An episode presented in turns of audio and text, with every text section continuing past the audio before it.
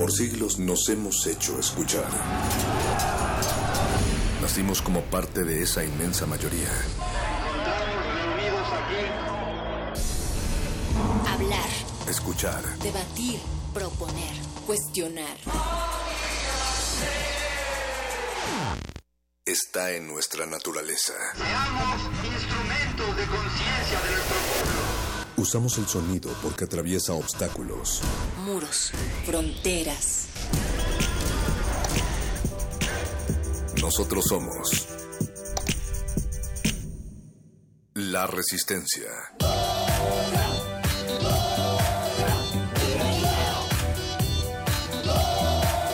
Resistencia modulada.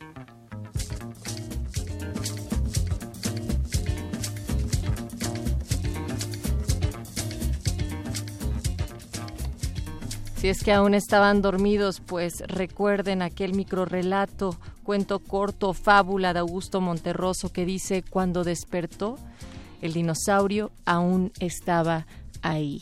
Natalia Luna.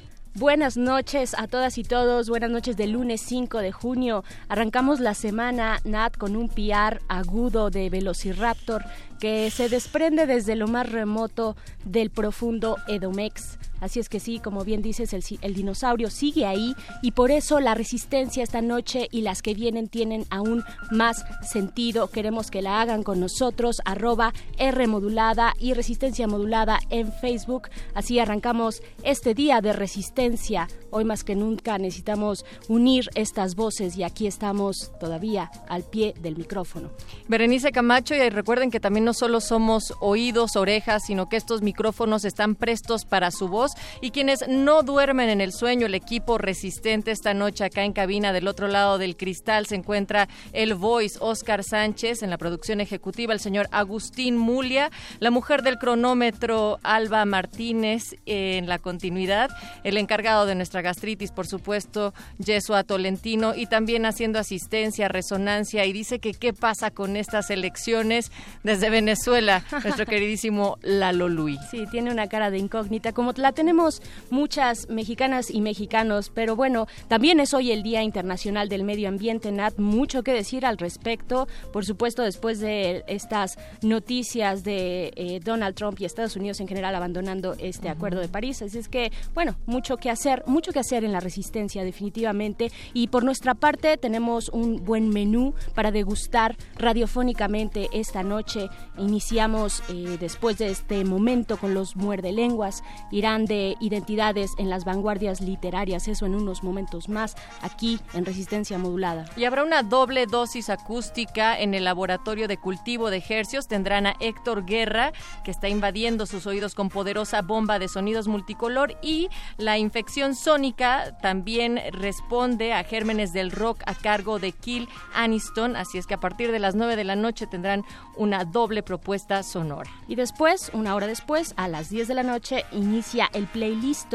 Esta noche nos visita Piraton Records con una curaduría musical fresca y jugosa para contrarrestar los efectos de la canícula citadina aquí en esta ciudad de México cuando son las 8 con 8 de la noche. Y ya lo decías, mi querida Bere, que los muerdelenguas van a iniciar con el tema de la identidad, de las identidades, porque también nosotros nos hemos propuesto hablar sobre esto desde distintos enfoques. Hoy se estrena precisamente la primera entrega de la colaboración de resistencia modulada con periodistas de a pie y será sobre las identidades, estas identidades de jóvenes migrantes que regresan a México y que a partir de ahí encuentran un panorama poco alentador en tema laboral y el sitio en donde donde eh, pueden ejercer tanto el idioma que han aprendido y también una manera de subsistir y sobrevivir en el espacio que ahora lo recibe y también el cómo así tejen vínculos entre gente que va regresando, pues es ahí a través de los call centers. Eh, interesantísimo el tema, muy específico, efectivamente un espacio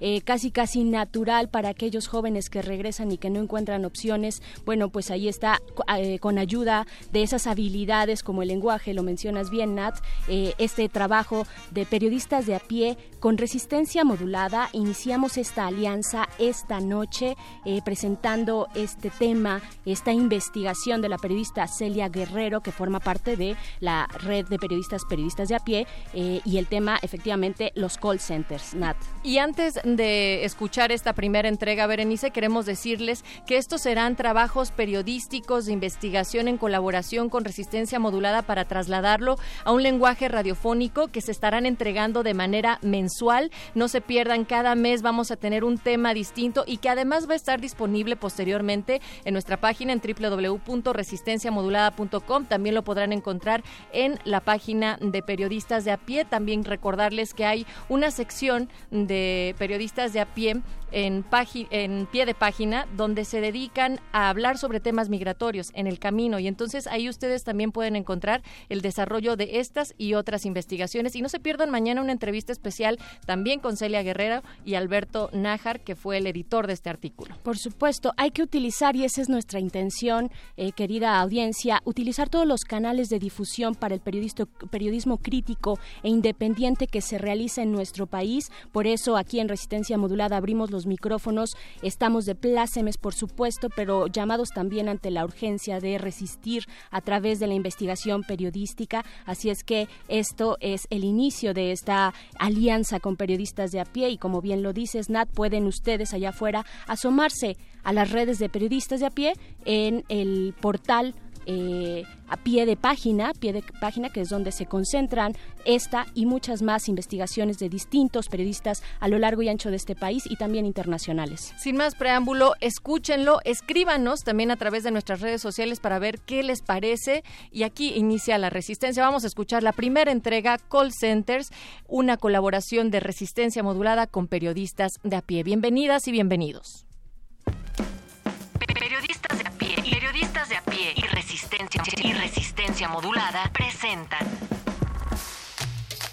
Ideas en conjunto. Múltiples manos en la misma dirección. Una variedad de voces con el mismo sonido informativo. El periodismo no es una carrera de velocidad, es una carrera de resistencia.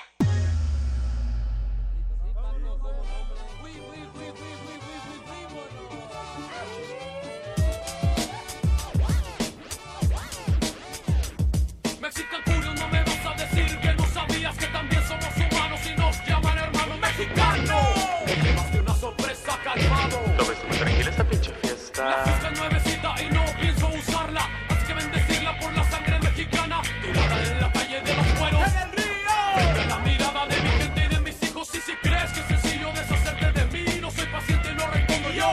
Por mis reacciones si te pones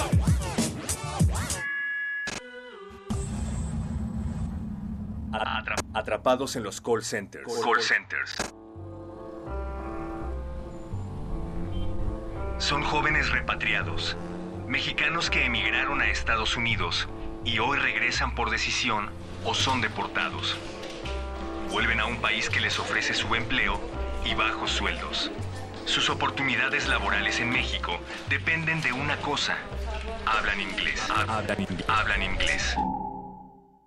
A unos metros del Monumento a la Revolución, en la Ciudad de México, los jóvenes que trabajan para la empresa Teletech comienzan a salir para su descanso. Vestidos con ropa casual, todos parecen menores de 35 años.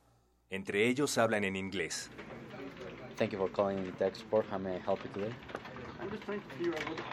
No, ma'am, that's not your modem. No, ma'am. Teletech, Teletech es una compañía de origen estadounidense que pertenece a la industria de tecnologías de la información, IT en inglés. Las empresas de IT se basan en el negocio de la subcontratación y son criticadas por establecerse en países donde las leyes laborales son permisivas. Teletech tiene un call center, centro de llamadas, aquí, en el centro de la capital mexicana.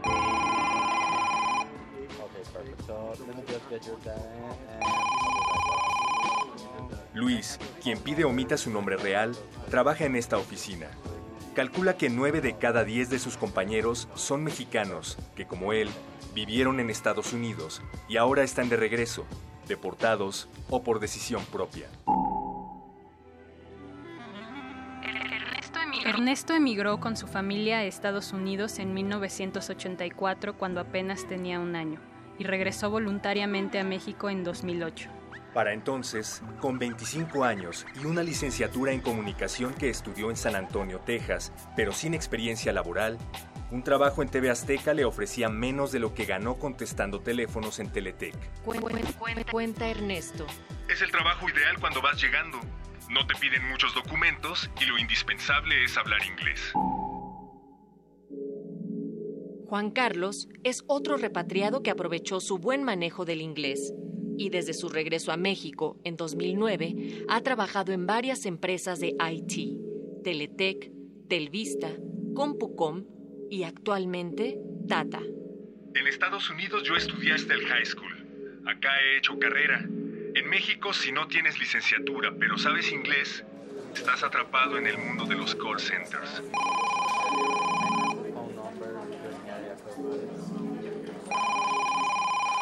Para estos jóvenes repatriados, las oportunidades laborales en México dependen de una cosa. Hablan inglés. Hablan, hablan inglés. ¿Quieres saber más sobre las condiciones laborales a las que vuelven los mexicanos deportados de Estados Unidos? Escucha la próxima semana la segunda parte de Atrapados en los call centers. Call centers. Con información de Celia Guerrero. Consulta el reportaje escrito en el portal www.enelcamino.piedepagina.mx. Facebook Pie de Página. Twitter P de Página. Contacto arroba piedepagina.mx. Realización, idea original y guion, Celia Guerrero y María Teresa Juárez. Voces, Celia Guerrero, Héctor Castañeda y Natalia Luna. Producción, Oscar Sánchez. Periodistas de a pie, periodistas de a pie y resistencia, y resistencia modulada presentan Ideas en conjunto. Múltiples manos en la misma dirección. Una variedad de voces con el mismo sonido informativo. El periodismo no es una carrera de velocidad, es una carrera de resistencia.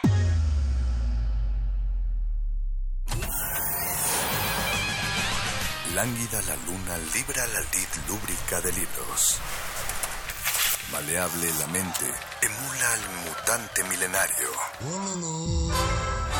Muerde lenguas, letras, libros y galletas.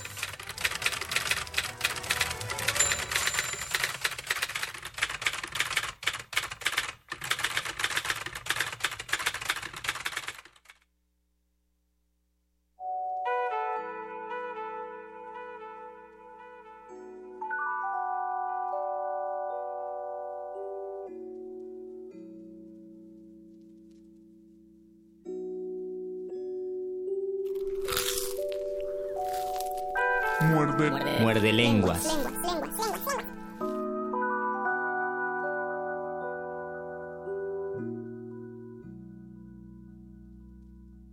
Ya pasaron cinco meses de 2017, ya pasaron todos los muerdelenguas que deben sonar en esos cinco meses de que si son dos por semana y son entonces ocho al mes y son cinco, son 40 muerdelenguas. Ya llegamos a la primera emisión de junio de este mes que cuando termine va a marcar la mitad del año. Son las 8 de la noche con 17 y ya 18 minutos. Los saludamos desde estos micrófonos el Mago Conde. Y Luis Flores del Mal. Y les damos la bienvenida a su programa favorito de letras, libros, galletas e, E identidad. identidades. Y pertenencias y grupos. Escuelas, movimientos. Todas, y más cosas. todas esas camarillitas que se hacen alrededor Del mundillo literario. del mundillo literario. Nos encanta tenerlos en sintonía otra vez, llegar hasta sus oídos por el 96.1 de FM. Y por www.resistenciamodulada.com. Dije junio de este mes, me dice Yeshua.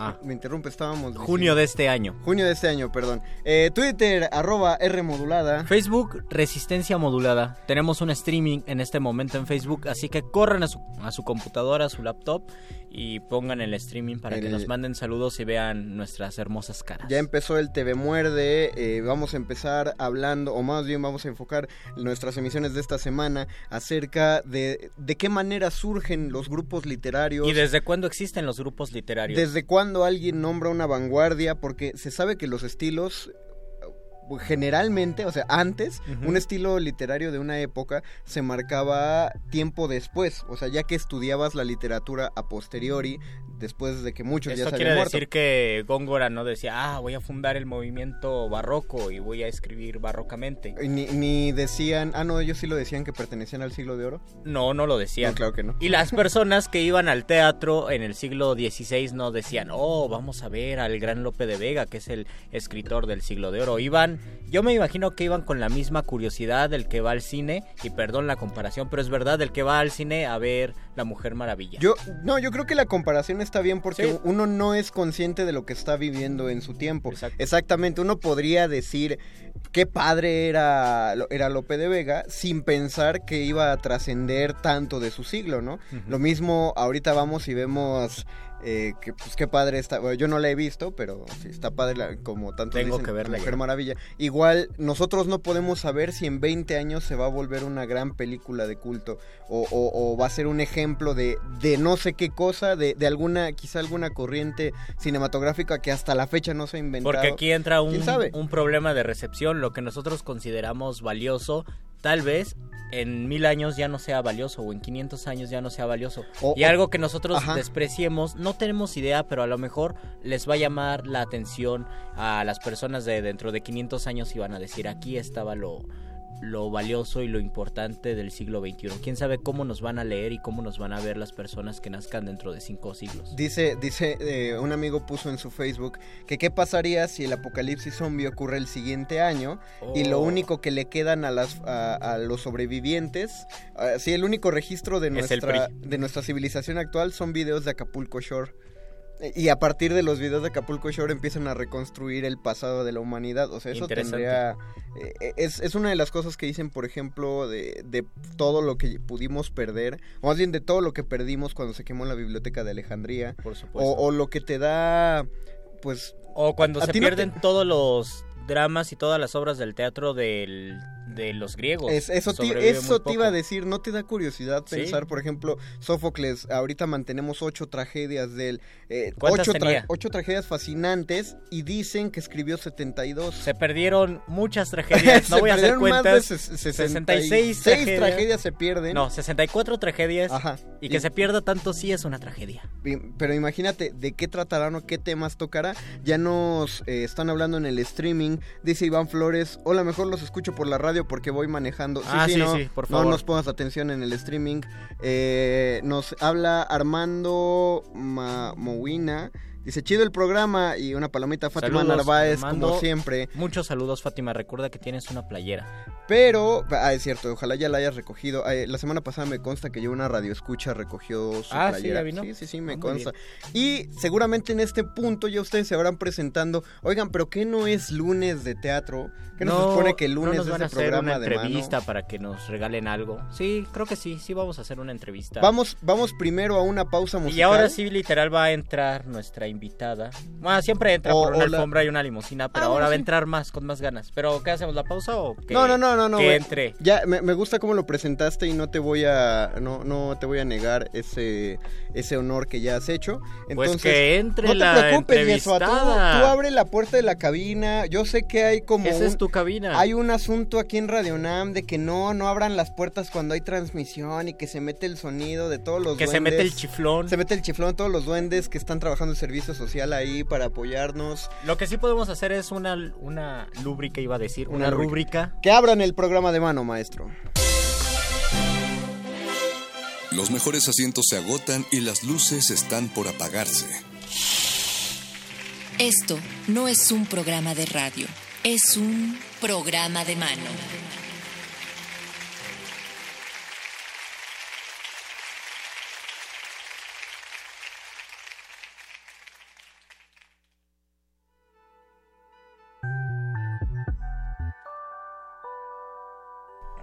Y le damos la bienvenida a nuestra invitada Angélica Rogel, que ya está aquí en la cabina con nosotros, eh, que se dio, se dio un tiempo, la verdad me siento un poco culpable, porque la, la sacamos justo después de función. Ah, estás en nuestro streaming en vivo, Angélica, bienvenida a la cabina Hola. de Muerde Lenguas. Hola.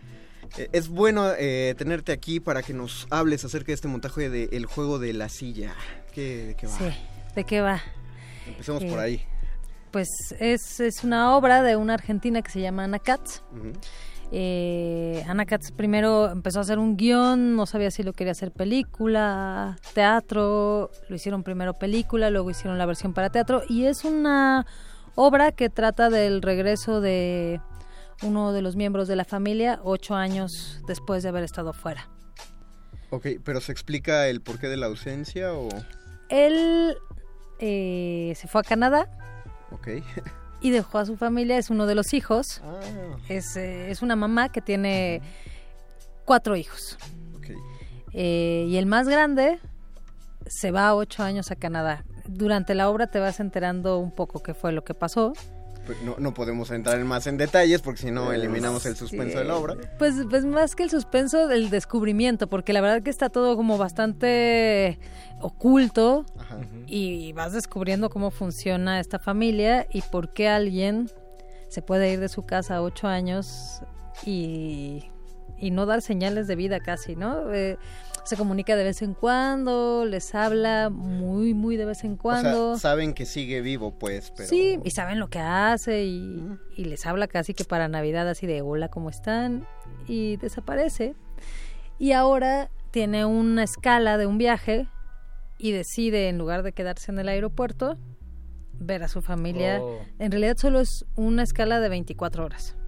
24 Ok, ¿y horas eso para establece? suplir 8 años, Sí, más o menos. exactamente. O sea, ¿qué, cómo, ¿cómo estarás de no querer ver a tu familia que Ajá, sí. dices, ¿Y qué va a pensar la familia? Tienes 8 años que no vienes y vas a venir 24 horas. Exacto.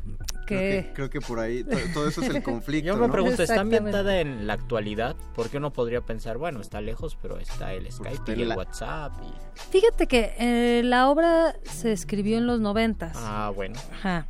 Y, sin embargo, cuando, cuando revisábamos qué tanto se comunica con su familia, decidimos de cualquier manera eh, seguir con esto de no, no Sí. quiere comunicarse con Sí, ellos. Porque aunque haya likes en el Face, eso no... Exacto. Y porque aunque aún en los 90, si lo piensas, cuando querías, o sea, hay quien le habla a diario a su familia. Sí. Y hay quien desaparece, ¿no? Entonces él es alguien que decidió desaparecer y está bueno ir viendo por qué. Un- Una, una pregunta sencilla que espero que no sea de spoiler, eh, muy rápida. Cuando él salió, ¿avisó que salía o también desde ahí se desapareció? No, claro que avisó, sí. Así se dijo, avisó. ya me voy. Ahorita vengo, voy a Canadá, vuelvo Ahorita vengo. Voy por cigarros. Ajá, voy a terminar mi carrera en Canadá y vuelvo. Ok. Y bueno. Va. Eh, ¿cómo, ¿Cómo llegaste al texto? Eh, o, de qué manera? ¿O a la historia? En realidad lo que pasó fue que dos de las actrices, eh, Gabriela y Ana Beatriz, son muy fans de la película.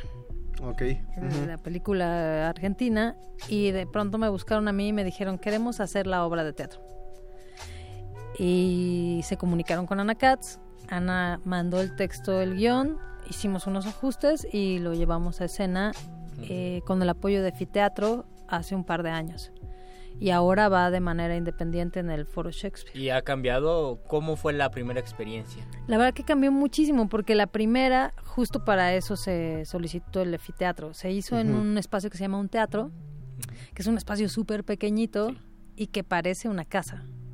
Entonces la gente estaba muy cercana y se, se- tenías la sensación de que estabas adentro de la casa, Sí. así como... Chin. sí, viendo al vecino por la ventanita, ¿no? Y ahora cambiar la experiencia a un espacio teatral nos llevó a jugar a otras cosas y también para que el público siga teniendo esta sensación de espiar a alguien, ¿no? De Por eso... a una ventanita, pues.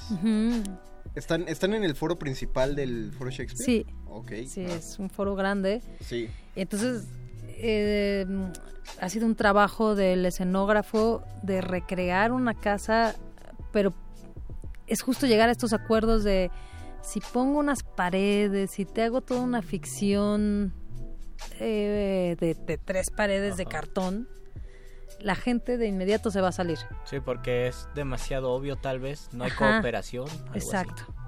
Entonces tomó una decisión uh, de, de recrear, de tenemos los muebles exactos, hay detalles en vitrinas, en muebles, pero no hay cuatro paredes. Es sino- como dar la probada de una casa sin las paredes. Exacto. Entonces es bien padre porque sientes que estás atravesando las paredes que no están ahí, sientes cómo es este juego entre la ficción y el... Pero la relación del público es, un- es la, la respuesta consiste en yo soy parte de esta casa o yo estoy espiando en la Yo casa estoy espiando. o yo o a veces hay una un reconocimiento en los personajes de yo también tengo una familia es lo que buscan no saben Es inevitable. Yo también tengo una familia, yo conozco a alguien así. Ay, mi mamá a veces es así. yo también quiero irme ocho años Ya a veces Ajá. quisiera huir ocho años. Sí, es inevitable. Creo que es un retrato muy preciso de, de cómo funcionan las dinámicas familiares y, y de cómo nos vamos haciendo ahí daños irreparables. a Ahora, veces, ahora ¿no? que lo dices, pienso mucho en la situación que todos hemos vivido cuando uno va a visitar al amigo, sobre todo en la secundaria y en la primaria, Ajá, y la- a la señora se le ocurre regañar al amigo y uno está allí en la sala sentado qué y, incómodo "Quiero, es eso". ¿Por qué no Es lo eso. regañe en otro momento? ¿Qué Diste- hago? Diste justo en el punto, es eso, es eso de... ah. Entonces ahora sería divertido. En ese momento era incómodo, ¿no? Pero ahora Claro. creo que con la experiencia diría, ¡ay, qué divertido! No sé, regañar luego, al amigo". no sé, luego los pactos de ficción son tan fuertes que uno se involucra, porque Sí, las obras un montón, entonces... Sí. Y, y- y no sé si también tenga algo como de, de mentalidad latinoamericana. eh, yo siento que en Latinoamérica somos muy de familias muégano. eh, en otras sociedades están muy acostumbrados justo de uno no va a acabar la carrera, uno va a empezar los estudios lejos de casa y, y- se entre comillas se desconectan mucho de la familia y lo toman con mucha naturalidad. Y aquí es feo. no, aquí es, Es que están dando en el punto. es, Ah, qué es- bueno. es un retrato muy fuerte. Por eso es como, es Argentina, pero la leíamos y es, sí, ¿por qué funcionamos como muéganos? Sí. ¿Por qué creemos que, que tenemos que repetir ciertas dinámicas? ¿Por qué la Navidad es tan importante? Pues los cumpleaños, La- la, reunión, la La comida. típica idea de, y la novia sobrino, que espanto. todos tenemos a la tía, ¿no? Que nos, o la mamá o la abuela que nos pregunta y te- tienen que saber todo sobre nuestras O, vidas. o fuera, o fuera de eso, tu pareja te tiene que acompañar a todos lados Sí. en cuestiones familiares porque si no es muy raro. Porque si no te preguntan Sí. por la ¿Y, novia. y, y por qué? Y por ejemplo aquí... eh, la mamá le lleva a la novia de hace ocho años. ¡Oh! ¿Qué le pasa a esa mamá? Eso se va a poner rudo. ¿Qué le pasa? Sí. Ya me, ya me está cayendo un poco mal la mamá. Pero eso está en Está un poco mal, no, está, es genial, pero eh, Ese- está un poco mal. ¿Por qué está aquí mi novia de hace ocho años? qué, qué horrendo regreso a, a- a- a una vida que uno dejó atrás. Vamos a dar coordenadas a la gente. ¿Dónde está el juego de la silla? Está en el foro Shakespeare, Que está que en es Zamora. Zamora. Ahorita les digo bien. Sí, ya les hemos dado. Zamora 7, en la colonia Condesa. Ya les hemos dado las maneras de llegar. Ya saben, se bajan de Metro Chapultepec. Caminan hacia los pollos rostizados. Siguen por las tortas. Van a llegar a una fonda que está al lado de una farmacia. Y dan la vuelta. Y no, no tiene pierde. no- A mí me encantó cuando un invitado dijo, se bajan en el metro Chapultepec y sigan al hipster y llegan. Ándale, sí es cierto, eso es también muy bueno. dijeron. Es También. eh, todos los lunes a las ocho y media de la noche. Sí, Así sí. es. Les recomendamos que se pierdan un muerde lenguas, nada más Sí, uno. uno nomás. Un, un programa muerde lenguas. Y de hecho un ver- pedacito. un pedacito, de hecho. Sí. Y van y ven el juego de la silla, que va a estar todos los lunes desde el primero de mayo. ¿Hasta cuándo están, Angélica? Hasta agosto. Hasta Ah, agosto. muy Ok, ok. Sí, la 14 de agosto. Perfecto. Pero no pierdan el tiempo porque ya saben que los amigos de los teatreros llenan los teatros las últimas dos funciones. Sí, vayan en las del medio. Vayan en las del medio, por es favor. importante y además vamos a tener vacaciones que de todos modos hay muerde lenguas, pero Pero, pues, Pero digo, podemos ir también nosotros. Igual nos ¿no? encontramos por Sí, ahí. eh. Estaría padre. Estaría muy padre. eh, y pues nos comentaron de la producción, no sé si te avisaron, Angélica, pero nos comentaron de la producción que hay regalos. Sí. Nos dijeron que hay... eh, ¿Tú tienes el dato o lo doy? Vamos a ver si tenemos el mismo A dato. ver. Lo decimos al mismo tiempo. A ver, a ver qué Va. pasa. Eso es dinámica familiar, ¿viste? Eso es dinámica Eso familiar. es lo que pasa en la obra. Una, Una, dos, dos, tres. tres pases dobles. Exactamente. Oh, sí. Muy bien. Hay tres pases dobles, es decir, tres personas que nos llamen van a entrar gratis a la Y obra. van a poder ir a llevar a su novia de hace ocho años. ¡Oh, eso estaría Y bien eso estaría muy padre! bien, ¿no? Es Oye, más, yo, yo, yo estoy dispuesto a pagar un- un- una entrada adicional por cada quien. Yo llevaría a mi novia de hace Si ocho alguien años. lleva a su pareja de hace ocho años. ¿verdad? Así, no sé qué es peor, llevar a tu pareja de hace ocho años eh, o, o a tu mamá. ¿Qué, qué- Ah, qué eso también más a la mamá para que lleve a la pareja de hace ocho años. Eso, puede eso ser. podría ser Ajá. también catártico e incómodo. A la mamá no padre. porque sea incómodo, sino por la obra y la relación. Sí. No, creo que sí. sí No, habría- Y de pronto pasa que, que hay algún miembro de la familia que no se reconoce por justo la, la catarsis así de Sí, no, no, no quiero volver a ver a mi, a mi hijo. Está aquí a un lado, sí. Para las primeras tres personas que se comuniquen Que al... se comuniquen al 55 23 54 12. Una vez más, Luisito. 55 23 54 12. Pregunta producción, ¿está disponible el otro teléfono? 5523, ¿qué? ¿Cuál es el otro?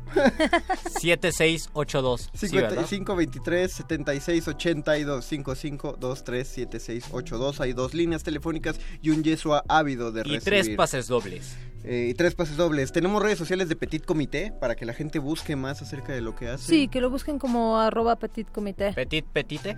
Petite. Ah, Petite. Petite comité. Igual Y- en Facebook también. Y ¿Los tam- pases dobles es para cuando quieran? No, ¿O- la función para la del, función que entra. del próximo lunes. Ah, muy bien. Es, es Lunes para el 12. Exactamente, lunes 12 de junio. Muy bien. Eh, ¿Algo con lo que quieras dejar a los muerdescuchas? Pues también está padre que, que hay un elenco bien interesante, que está Paloma Woolbridge, eh, Miguel Conde, Majalat Sánchez, Alejandro. Guerrero que acaba de estrenar película, la, Sí. la sopladora de hojas, y es un chavo bien padre, eh, Gabriela Gurayev, Oye, ya está muy grande, ya, ya está mayorcito Alejandro. Bueno, no mayorcito, sino que yo me acuerdo de él más. más chiquillo. Más chamaquín. Sí, va, va, que va- va madurando, Va váyanlo a ver. Eh, Porque aquí es de un chavito de 18 años y se la compras total. Oh. y Ana ¿Sí? Beatriz Martínez, que la verdad que el elenco está bien padre, Sí. vale mucho la pena. Pues ahí lo tienen, el, juego, de la silla. Todos Ah, los lunes a las ocho y media en el Foro Shakespeare. Zamora 7 en la colonia Condesa. Afuera del metro, casi afuera del metro Chapultepec. Ah, y acuérdense que los parquímetros están hasta las 8 si van en coche. Ah, que no se los por eso que no se los agandallen, que luego la gente le echa hasta las 10 No, no, no, y nada ya más. son las 10 de la mañana. Échenle, una, una horita nada más, banda. Y ya Sí. sale. Muchas gracias, Angélica, Angélica, por haber estado. Y te vamos a pasar los ganadores, ya están comunicándose. Sí, te los haremos Ah, llegar. Ya están platicando con Yeso. Nosotros nos comunicamos con tu producción. Pero muchas gracias por estar en la cabina con nosotros. Angélica, Gracias a muchas gracias. ustedes. Y vamos a Gracias, escuchar gracias. una rolita. Vamos a mandar una rola que pregunto aquí en producción. Eh, vamos a mandar, sí, El Borrego de Café Tacuba están en Muerde Lenguas de Resistencia Modulada.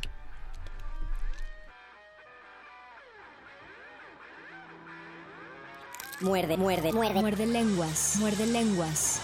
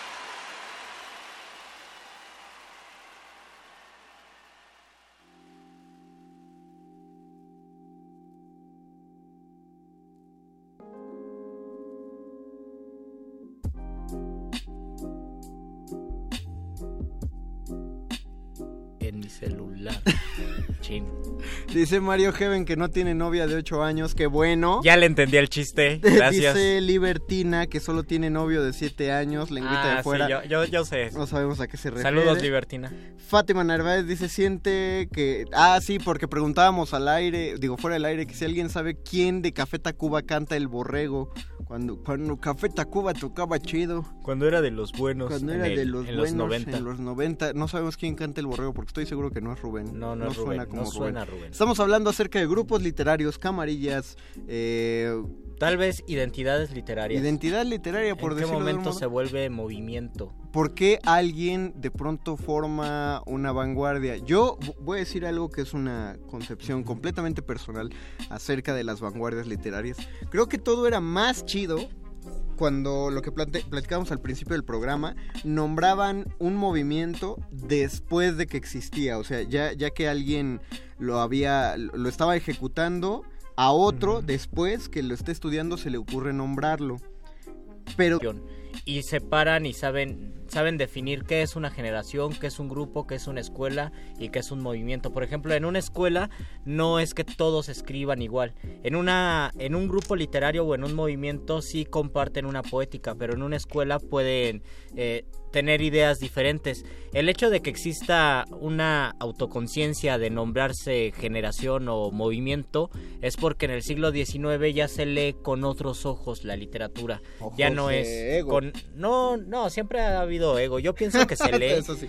como eh, con una conciencia crítica y ya el, el escritor comienza a ser crítico literario. Eso ocurre en el siglo XIX. Antes sí había una conciencia crítica, pero no existía, no, no- los escritores no hacían crítica literaria. Después, en el siglo XIX, reflexionaban sobre la literatura, incluso escribían sobre la literatura y además escribían literatura. El escritor se vuelve crítico, además de volverse artista, y como crítico comienza a configurar su arte, su lenguaje, a través de ciertos códigos y le da nombre de escuela, de movimiento, de grupo, de generación. Esto es bueno, por el siglo XIX. Además ocurre algo bien importante en el XIX. Es un siglo bonito. Que es que las personas, los de los movimientos literarios, se inspiran en las vanguardias, se inspiran en los manifiestos que publicaban en la cárcel o que publicaban los movimientos sociales. Un movimiento social sí es una organización de personas regularmente intelectuales que dicen, nosotros estamos en contra de la tarjeta del salario rosa y del regreso del dinosaurio tal tal, vamos a escribir nuestro manifiesto, nos vamos a manifestar, lo vamos a expresar y vamos a organizarnos para atacar este sistema. Los ellos metafóricamente también se organizan y crean un movimiento y ese manifiesto que ahora pensamos que son manifiestos literarios en realidad eran manifiestos revolucionarios que pasaron a la literatura y entonces ellos hacen una especie de manifiesto imitan a los manifiestos revolucionarios para decir esta es mi poética, esta es nuestra poética y esta es nuestra postura y de ahí nacen y a mí no se me hace chavo. A mí me No, gusta. eh, eh, es que tú lo planteaste, o sea, lo del 19, el- sí, efectivamente, Ujú. el siglo XIX es bonito. Y hay, y hay rompimientos de movimientos que, que están, pues voy a, de- hoy- voy a seguir entre comillas padres, porque tratan de romper, o sea, me voy al surgimiento de los románticos, ¿no? Que van, eh, rompen las puertas de los teatros y, y se atacan a gritos fascinantes. Aunque yo no los- sé si los románticos se decían románticos. No, no sé si... No, ¿verdad? Creo que vamos, sí. a, vamos a investigar eso, Creo, pero creo creo, que, que, sí, no. pero, pero sabían que lo estaban rompiendo Sí. con el clasicismo, ¿no? Eh, o en el neoclasicismo, pues. Eh, y, y ahí había un enfrentamiento, pero si te das cuenta son peleas muy, muy superficiales, porque eh, iban y le, le abrían el teatro a Víctor Hugo y se lo pasaban abucheándolo, eh, porque decían, ay, qué feo rimas, qué feo mides los versos, tal cosa, o sea, peleas bien interesantes si a uno le gusta la literatura, pero Y de repente se banaliza y también eso ha No, sido eh, la tradición de que actualmente los escritores también hacen eso, ¿no? No, es, es que eh, a, a eso iba. Eh, en ese punto, aunque puedo pensar que es como aburridón o, o, o de bájenle, no es para tanto, para pelearse a golpes por una rima, eh, es entendible porque responde, como tú dijiste, a un tipo de movimientos. Pero cuando empiezan a responder a una serie de, de pensamientos que voy a llamar menos profundos, que trataron de disfrazar como profundos, y, y estoy hablando del futurismo, estoy hablando del movimiento Dada, que a todo mundo le encanta, pero eh, pues es que claro que te encanta porque el de edad te deja hacer todo y, y- y- y tú crees que es porque estás en contra de todo lo que no sabes manejar en general. Ah, en- voy en ese sentido de esos manifiestos. O sea, Sí. manifiestos que salen casi casi por voy a defecar una serie de reglas porque estoy en contra de cómo está escribiendo todo mundo ahorita. Y en el mundo posmoderno a veces es literal, ¿no? A- y a veces una- es literal. Pero también a veces existe una tendencia, o no una tendencia, una convicción una convicción política en, en cuestión de eh, o por lo menos una convicción artística de decir esto es lo que yo lo que yo defiendo pero de pronto eso se puede malinterpretar o se puede automatizar y ese es el riesgo que corre el Sí. Ahora es mucho se ve por ejemplo con los proyectos del Fonca. La idea del proyecto es una idea que antes tenía una relevancia y un peso muy importante a principios del siglo XX un proyecto era lo que hacía Vicente Huidobro con el creacionismo o un proyecto era lo que hacían los brasileños con la poesía concreta. Eran personas muy críticas que eh, eran conscientes de que el lenguaje se relaciona eh, con en un contexto en una sociedad en un tiempo Ahora y porque tienen toda esa conciencia crítica del lenguaje, son capaces de emitir un proyecto y de configurar una estética fundamentada y con principios. Ahora el proyecto es una manera, y está muy bien, por favor, Sí, o bécame sea, no- de nuevo, no una estamos- manera de obtener una beca. Exacto, no estamos atacando, solo queremos que todos seamos sinceros. Armar un proyecto ahora es saber qué es lo que puedes vender, qué, ¿Qué es puedes hacer porque exacto, qué va a pegar para que te paguen por eso. Repito, no estamos atacando, pero vamos a dejar de hacernos Y de repente causa también revuelo y polémica lo del año pasado de los poemojis. que Ya les dijimos, busquen los poemojis y ustedes hagan Exacto. su opinión. Es un proyecto y era un proyecto del Fonca que eh, todos los proyectos en general ya es muy distinta la manera en que pensamos los proyectos a lo- como se pensaba en el a principios del siglo XX cuando de verdad era algo que se defendía y era una postura con la que se evolucionaba y de repente el mismo poeta ya decía ya se acabó mi proyecto y le pasó a la poesía brasileña Haroldo Sí. de Campos dice que él pasó de una idea de la poesía concreta que tenía sus principios sus fundamentos y sus reglas a una idea del concretismo. Y también lo pensaba Alejo Carpentier con el neobarroco.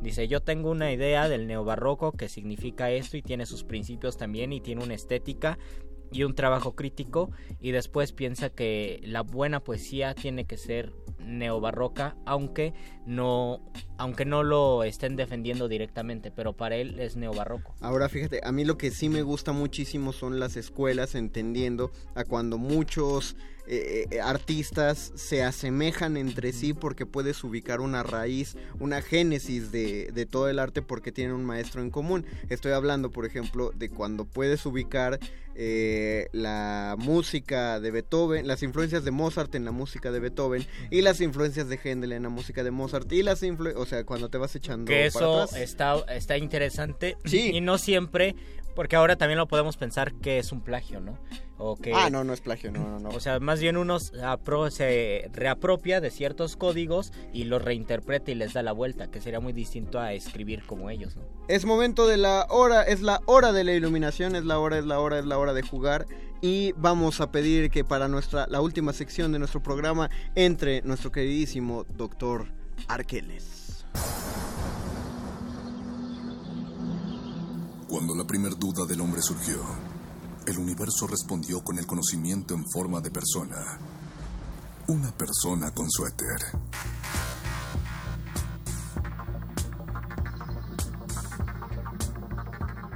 Es la hora de la iluminación con el doctor Arqueles.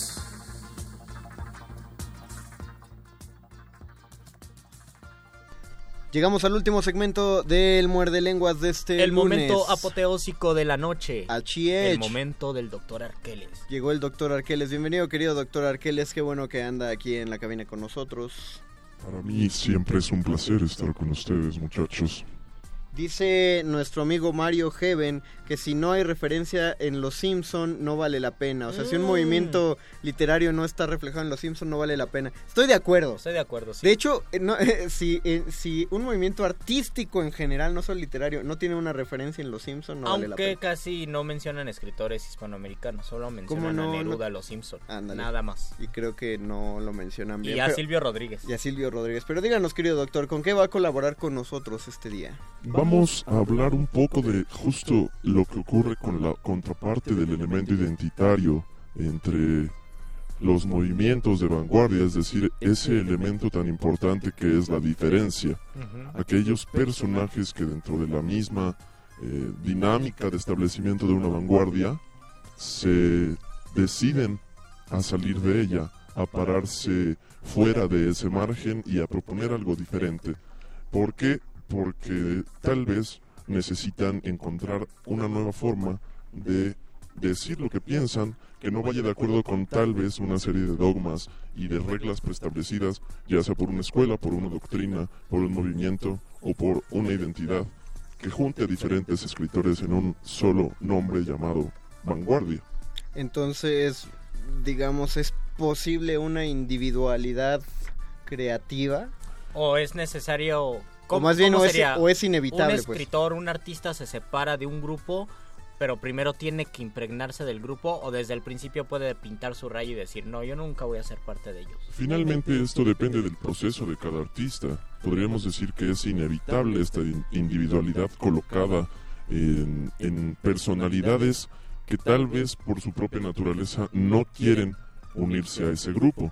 Necesitan de otras necesitan resolver otras inquietudes, necesitan otras formas de comunicarse y de acercarse a eso que llamamos literatura o arte. En ese sentido, justo es que no pasa necesariamente que se conozcan todas las reglas y luego se olviden, o que no se conozcan ninguna reglas y, digamos, por una naturaleza genial, se, se conceda el título de artista a un individuo. Cada proceso es diferente y eso es lo maravilloso precisamente de la diferencia, porque a pesar de que se busquen identidades y encuentros en común, siempre habrá una diferencia, incluso dentro de los mismos miembros de esa vanguardia. Claro, porque si no, entonces eh, es como dicen siempre en los talleres de escritura creativa cuando empiezan a corregirse. Dicen, no se trata de que todos escribamos igual ni de que todos escribamos lo mismo. Por, por eso no en muchos talleres no te dejan que propongas cosas de un texto como eh, yo diría que o deberías escribir esto o, yo lo haría de este modo porque pues, eso acaba siendo una contaminación bastante fea. De... Aunque de repente se vuelve homogéneo y lo que puede ser un movimiento o puede ser un grupo se convierte ya en una inercia de querer opinar. Cuando en un taller literario Ah, te sí. dicen, es que tu poema no me dice nada, o es que tu texto como que hay algo como que me salta, Eh, no, como no que estás, me rechina, no estás aportando nada porque realmente no, no tienes nada que aportar. inmediatamente te vuelves parte de un grupo cuyo criterio ya no es tuyo, no estás explorando el texto del compañero, no estás buscando tal vez lo que nos dice el doctor Arkel es una individualidad, sino mimetizarte y ser parte de los demás porque dices, ah, si ellos escriben de una manera extraña, dada o lo que sea en su texto, si le dan mucho enter al poema, entonces yo también le debo dar mucho enter al poema. ¿no? Finalmente lo que pasa es que uno se subordina a esa identidad. Decide dejar de lado sus diferencias para subordinarse a un canon o a un sistema o a una metodología de trabajo, a una visión estética que tal vez no es la que deseaba conservar este artista. Me parece que uno de los grandes ejemplos para esto es Salvador Dalí, quien siempre fue llamado surrealista y él se alejaba del título de surrealista, incluso se peleó con el escritor del manifiesto surrealista, André Breton, porque pues no quería seguir las reglas, no quería eh, regla. justificar su obra a partir de los cánones o de las metodologías que proponían las diferentes vanguardias de su tiempo. Él decía, yo soy un genio, yo hago lo que quiero y lo que quiero vale por sí mismo. Ese lo, sería el, lo que el también punto. decía, dice Nicanor Parra, ¿no? Con la antipoesía. Es también un proyecto estético y es un proyecto individual, donde dice, yo no voy a ser poeta, voy a ser antipoeta. ¿Y qué pasa 50 años después? Existen antipoetas, pero ya no es una ya no es una estética este una consigna. No fue una escuela. Ujú. Ahora vamos a- al- al origen de todo esto, Doc, en, en unos que serán quizá minuto y medio, dos minutos Sí, y medio. minuto que- y medio. Eh, es los grupos literarios se forman porque el hombre es un animal social porque necesita relacionarse con alguien y entonces a través de las letras sientes que puedes hacer amiguitos porque escriben igual a ti o que, que Sí, pero profundicemos en ello. Me parece más bien que el ser humano, por su formación, por su crianza, necesita siempre de alguien que lo justifique o que le genere confianza, que acredite su trabajo. Necesitamos el like. de El famoso persona. sentido de pertenencia que ahora se podría interpretar como el like en Facebook, precisamente, mi querido Luis Flores. Ah, si no, o sea, si tú no te tomas, publico, Mario Conde, tú te tomas una cerveza si las, si no subes tu foto al Face.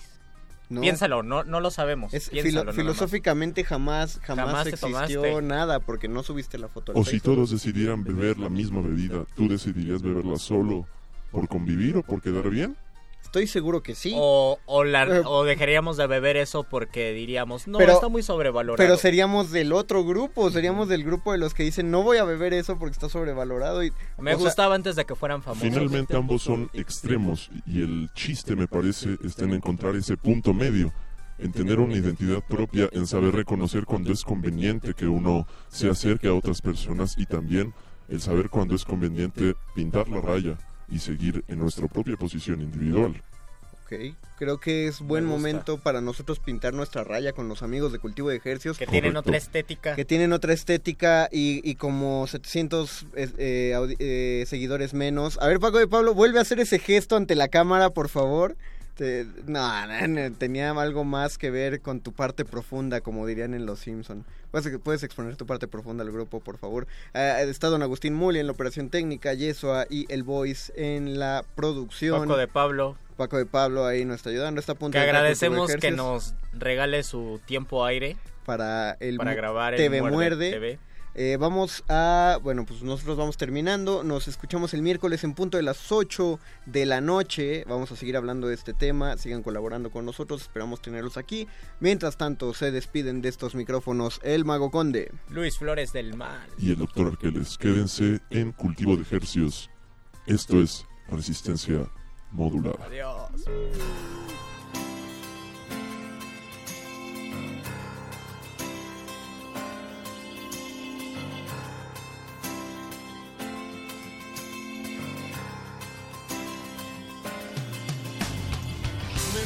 Estar al lado del camino, fumando el humo mientras todo pasa. Me gusta abrir los ojos y estar vivo, tener que vermelas con la resaca. Entonces navegar se hace preciso en barcos que se estrechen en la nada. Vivir atormentado de sentido, creo que esta sí es la parte más pesada. En tiempos donde nadie escucha a nadie. En tiempos donde todos contra todos. En tiempos egoístas y mezquinos. En tiempos donde siempre estamos solos. Habrá que declararse incompetente en todas las materias de mercado. Los locutores del muerde lenguas se quieren deslocutor y muerde lenguarizar. El que los deslocutor y muerde lenguarice, buen deslocutor y muerde lenguarizador será.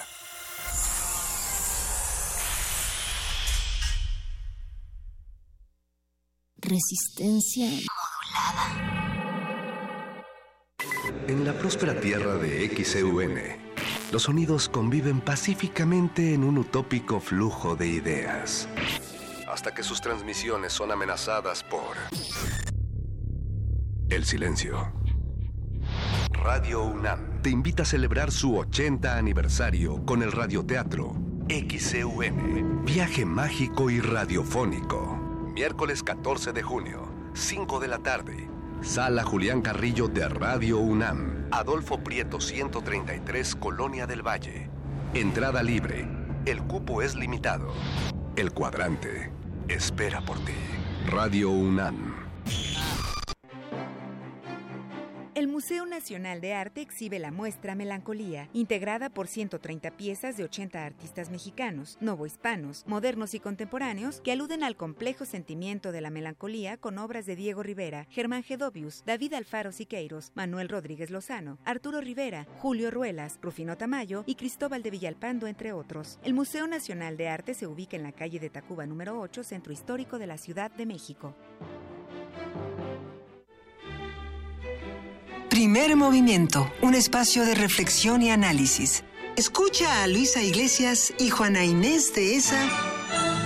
De 7 a 10, muy tempranito, siempre en Radio. Te invitamos a ser comunidad. De las vistas de Salvador Toscano a la época de oro. Del celuloide a la era digital. Filmoteca UNAM. Sala de exposiciones, acervo y restauración, cine en línea, talleres, hemeroteca. Circuito Mario de la Cueva, frente a la Facultad de Ciencias Políticas y Sociales. Entra a www.filmoteca.unam.mx. En Facebook y Twitter somos Filmoteca UNAM. Ahí encontrarás la oferta visual que tenemos para ti. Filmoteca UNAM. Resistencia modulada.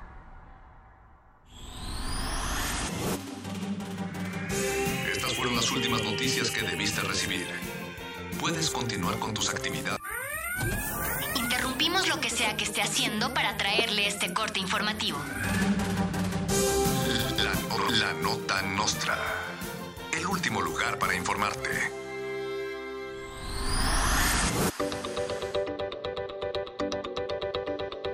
El tren suburbano aumenta sus tarifas un día después de la elección en el Estado de México. Fuentes cercanas aseguran que el dinero recaudado por las nuevas tarifas será utilizado para financiar carteles, panfletos y anuncios en radio y televisión, en donde se felicite al Partido Revolucionario Institucional por su nuevo triunfo en el Estado de México. El resto será invertido en tarjetas recargables conmemorativas con la cara de Alfredo del Mazo. Miles de chilangos recaudaron firmas para exigirle al gobierno de la Ciudad de México la construcción de un muro en la frontera con el Estado de México después de los resultados de los comicios en esa entidad. El muro será construido por la misma empresa constructora de la Casa Blanca de la Gaviota, OHL, quienes reclutarán solamente a obreros mexiquenses. El jefe de gobierno Miguel Ángel Mancera dijo que el muro se hará con la única condición de que lo dejen pintarlo de rosita. La Secretaría de Salud informó que a partir de este mes se pondrán fotos de Marta de baile en las cajetillas de cigarros para que la gente deje de fumar o que al menos se lo piensen dos veces. Se espera que las fotos de de baile atemoricen a los fumadores más que las fotos de ratas, pulmones negros y dientes podridos. Según la dependencia, uno de los objetivos es informar sobre los irreparables daños psicológicos que puede causar el tabaco. Encuesta Mitofsky y el programa de resultados preliminares diseñado por el carnal de Margarita Zavala, también conocido como PREP, arrojaron que el PRI ganó las elecciones en Coahuila, Veracruz, Nayarit, Haití, Filipinas, Marte, Júpiter, la Champions League y el Estado de México. Donde ganó el benévolo general del Mazo. Todos los mexiquenses amamos a Del Mazo y a su glorioso régimen. Con amor, locutorcito. Ya no entiendo ni qué pex, el desánimo anda suelto, pues tristemente se ha vuelto Fraudemex el Edomex. El tiranosaurio Rex, con su horrible tiranía, no ha perdido la manía de ganar las elecciones como le hacen los ladrones, con violencia y porquería. Aquí pasó lo esperado, el PRI suciamente aplaude, porque subsiste del fraude en una elección de Estado. Al pueblo dejan de lado, lo hunden en la desgracia y prolongan la falacia como si esto fuera un chiste, y es que en México no existe lamentada democracia. Reportó para Resistencia Modulada Luis Flores Romero y el perro muchacho.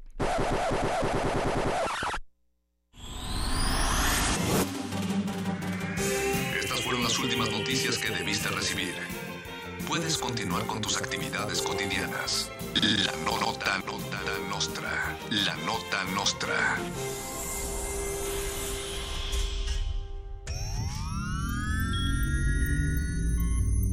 Hemos visto historias que definen la identidad de una época.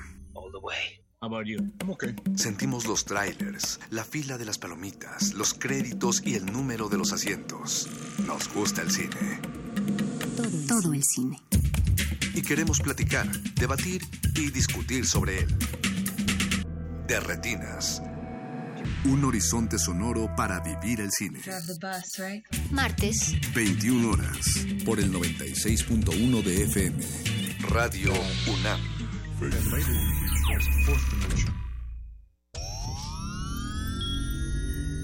Imagina una habitación donde puedas hablar de gustos que a nadie le has confesado. Una habitación donde puedas sentir otra piel tan solo con escucharla. Y bien que le ponen a todos los cachondos. Yo soy una bestia en la cama. Este, Donde puedas preguntar todo lo que siempre te intrigó sobre lo que te erotiza, pero temías escuchar. Pienso, mi amor, en ti todas las horas de mi insomnio. Sobre todo, una habitación donde alguien esté dispuesto a escuchar cómo te sientes. El cuerpo es el cuerpo. Entre las seis palabras que más consultan los niños, pornografía y sexo. ¿Ya lo has sentido? El punto R. Escucha tu sexualidad en resistencia. Martes, 22 horas. Por el 96.1 de FM Radio UNAM.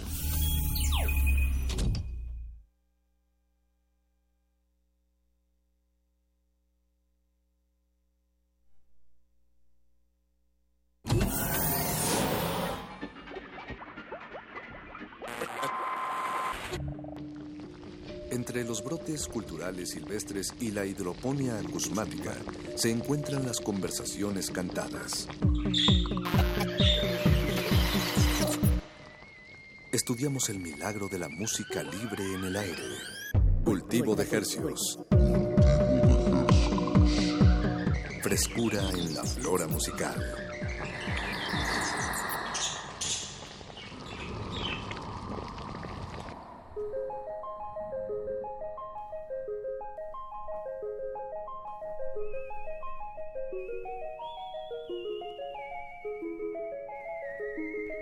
Organismos audiosensibles que pululan el espectro radioeléctrico, deténganse y acompáñenos que ya comienza cultivo de hercios. El invernadero sónico de resistencia modulada donde se propagan las más frescas y variadas sonoridades que hacemos llegar hasta sus oídos. Por la frecuencia de Radio NAM 96.1 de FM. XEUN.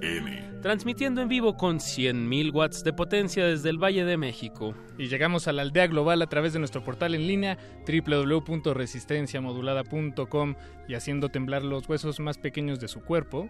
Les saluda Apache Orraspi y Paco de Pablo. Del otro lado de la- del cristal, como aquí le decimos en Radio Nam, nos acompaña Eduardo Luis Hernández Hernández en la producción. Y don. Agus- don Agustín Mulia en la operación técnica y el buen Yesua. Pues Paquito, siendo hoy junio 5 eh, a las 21 horas con 9 minutos, demos inicio a este experimento radiofónico que hemos titulado Cultivo de Ejercios. ¿Qué va a acontecer hoy, Paco? Hagamos eso, Apache. Pues, ¿por qué no comenzamos con lo que tenemos ya aquí puesto sobre la mesa? Vámonos. Ya está bien servidote. Y les vamos a presentar a nuestro sujeto de estudio de esta noche, a quien disectaremos frente a sus oídos en tiempo real, si nos lo permiten. Pero como ya está aquí, asumiremos que ya nos lo permitió. Y, que, y si ustedes están allá, asumiremos que ya se lo están permitiendo a ustedes. Porque a continuación vamos a charlar con Héctor Guerra, nuestro invitado de esta noche. Héctor, bienvenido. ¿Cómo estás? Qué buena presentación.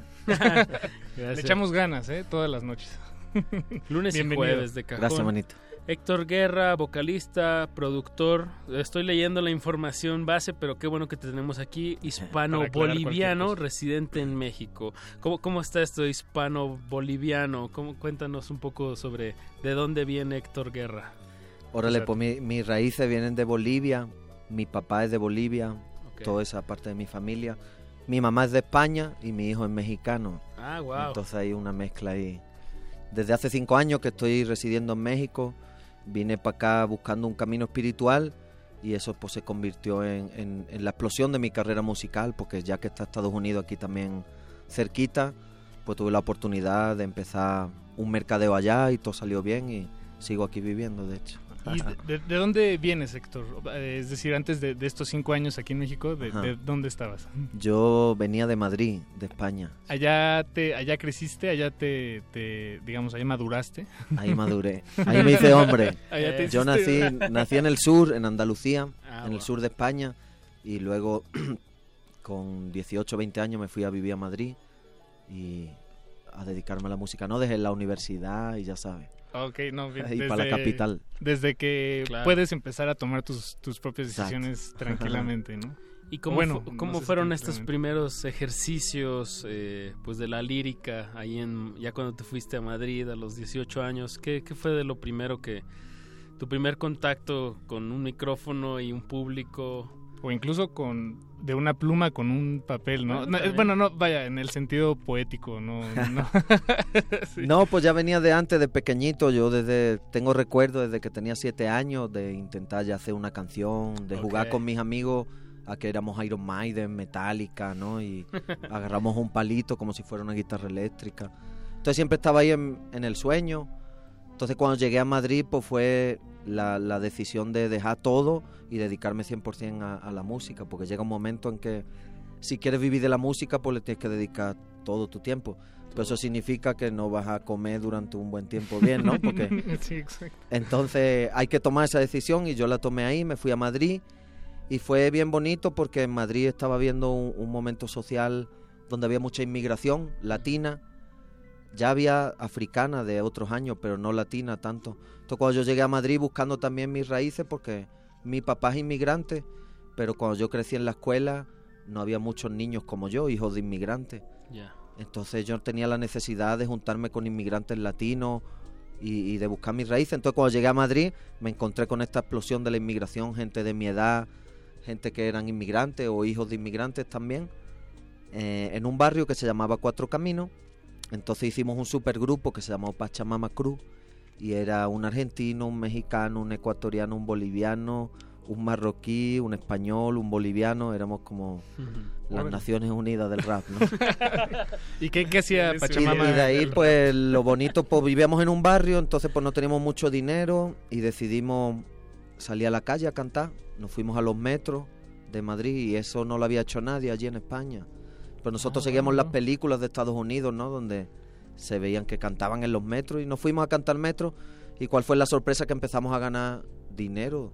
Todos los días llegábamos a casa con los bolsillos llenos de dinero. Con lo que la gente tiraba Ajá, ahí. De en- estar cantando sí. cuatro o cinco horas y sobre todo de ver a un blanco, a un negro, a un indígena, a un latino, todo mezclado y hablando de, de algo que no fuera violencia, porque en ese momento era tan grande la inmigración en España que los medios de comunicación estaban dando la imagen de que por ser joven, latino y urbano, Eras violento. eras delincuente, ¿no? Entonces chocaba mucho ese contraste porque nuestras pintas sí eran así, pero nuestro mensaje era diferente, era positivo.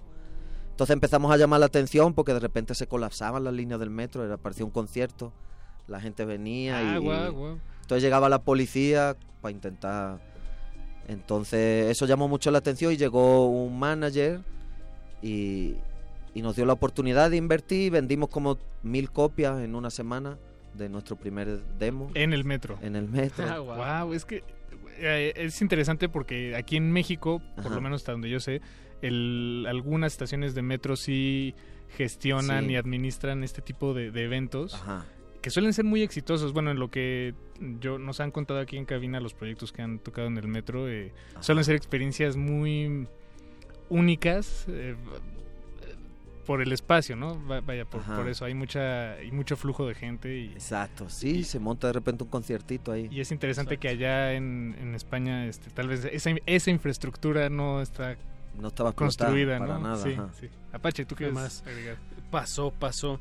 Bueno, Héctor, pues eh, eh, ya nos mencionaste el rap, pero creo que tu proyecto está nutrido de muchísimas más corrientes. Eh, ¿Nos podrías decir como qué, qué otras qué otros sonidos involucras en, en tu música? Pues el rap fue la base, pero de ahí lo evolucionamos a mezclarlo con reggae, con dancehall. Y como pues todos venimos de raíces latinas o directamente de países latinos, pues empezamos a, a encontrar la, la raíz de, de nuestro que nos ponía la música nuestros abuelos, como la salsa, la cumbia, la música andina. Y dijimos, por si los gringos están mezclando el soul o el funky con, con, con la música urbana, porque no hacemos nosotros lo mismo, pero con la música nuestra, ¿no? Y entonces eso es lo que empecé yo a hacer. Y ahora mismo tiene muchos nombres, le llaman Global Bass, le llaman New World Music, pero bueno, es una mezcla de música urbana como el trap, el reggae, el dancehall, el rap, mezclado con música de raíz como la cumbia, la música andina. Y esto salsa. fue en es- esta exploración ya fue, eh, Fue más como Héctor Guerra México, más sí. reciente. Sí, ya, ya no fue Ajá. con el, Con el grupo Pachamama, Pachamama, Crew. Pachamama mezclábamos con el reggae y el rap, pero al llegar a México, pues me encuentro con, pues México es eso, ¿no? Me- México es el mestizaje y eso se ve en la comida, en la ropa o en la misma música.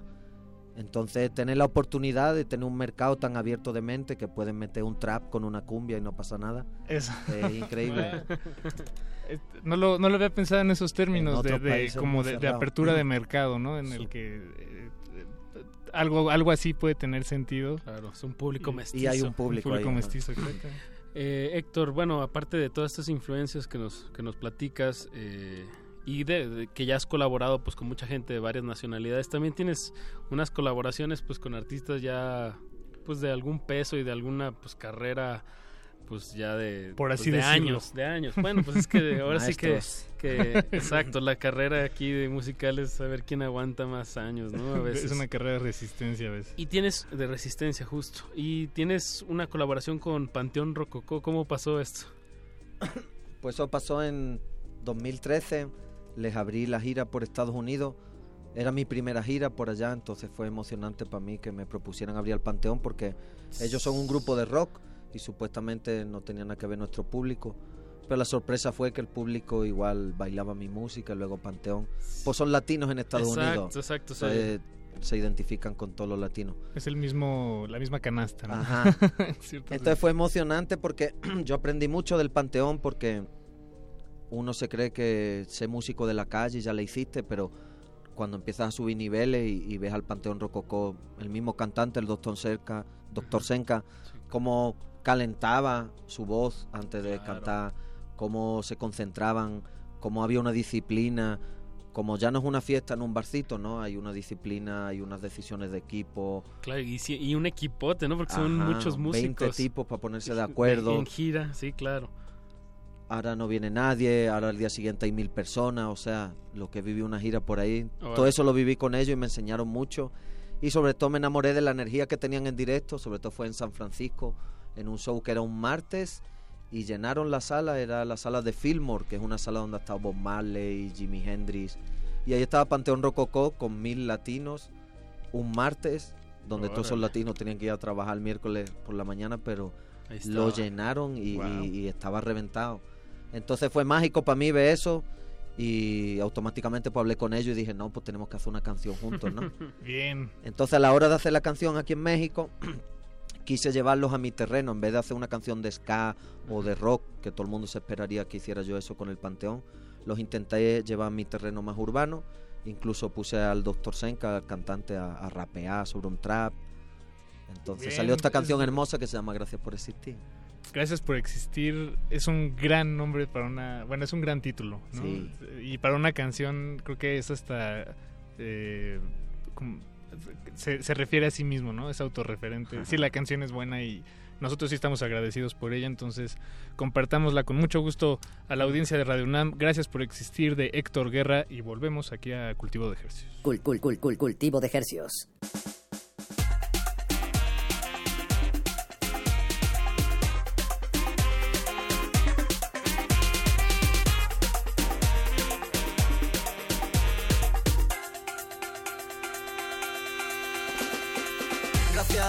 Que me da vida todos los días despertar. Gracias al aire porque me hace respirar. Gracias a mis enemigos por haber aparecido. Gracias yo lo he conseguido y no voy a parar. Gracias mamá por traerme a este mundo de maldad. Gracias a los espíritus que me cuidan del más allá. Gracias a todos mis tíos y gracias a todos mis primos. Yo los quiero mucho, sí, aunque no me comunico,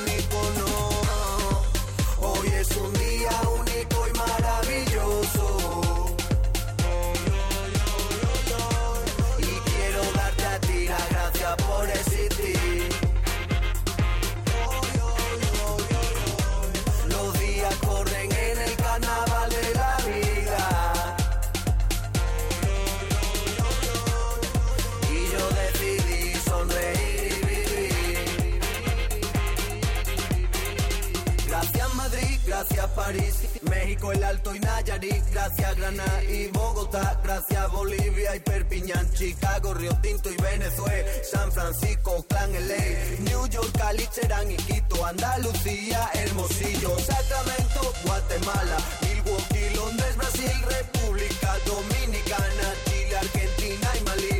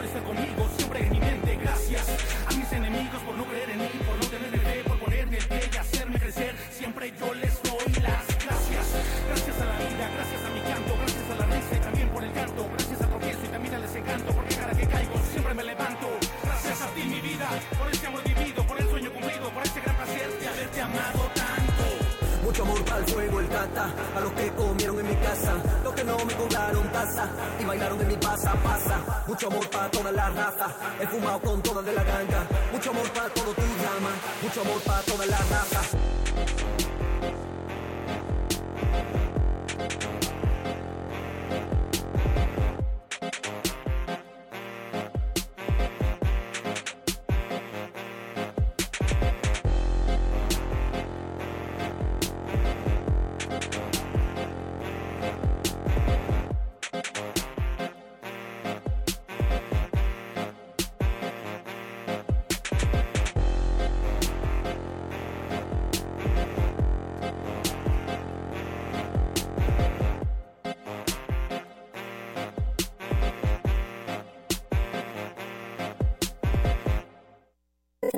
Estudiamos el milagro de la música libre en el aire.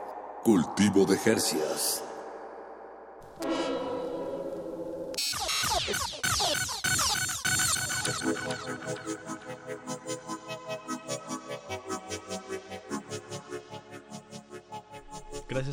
Existir, Paco. Gracias por existir, Apache. Pero sobre todo, gracias por existir, Héctor Guerra. Eso. Es que es el, mi el gente. tema que acabamos de escuchar y nuestro sujeto de estudio esta noche en Cultivo de Ejercios.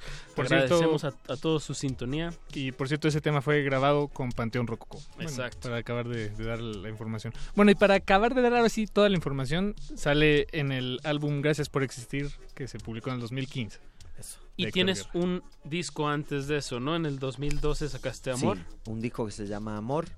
Y ahora en, 2000 en octubre de 2017 de este año sale la segunda parte de ese disco que se llama Desde el Infierno.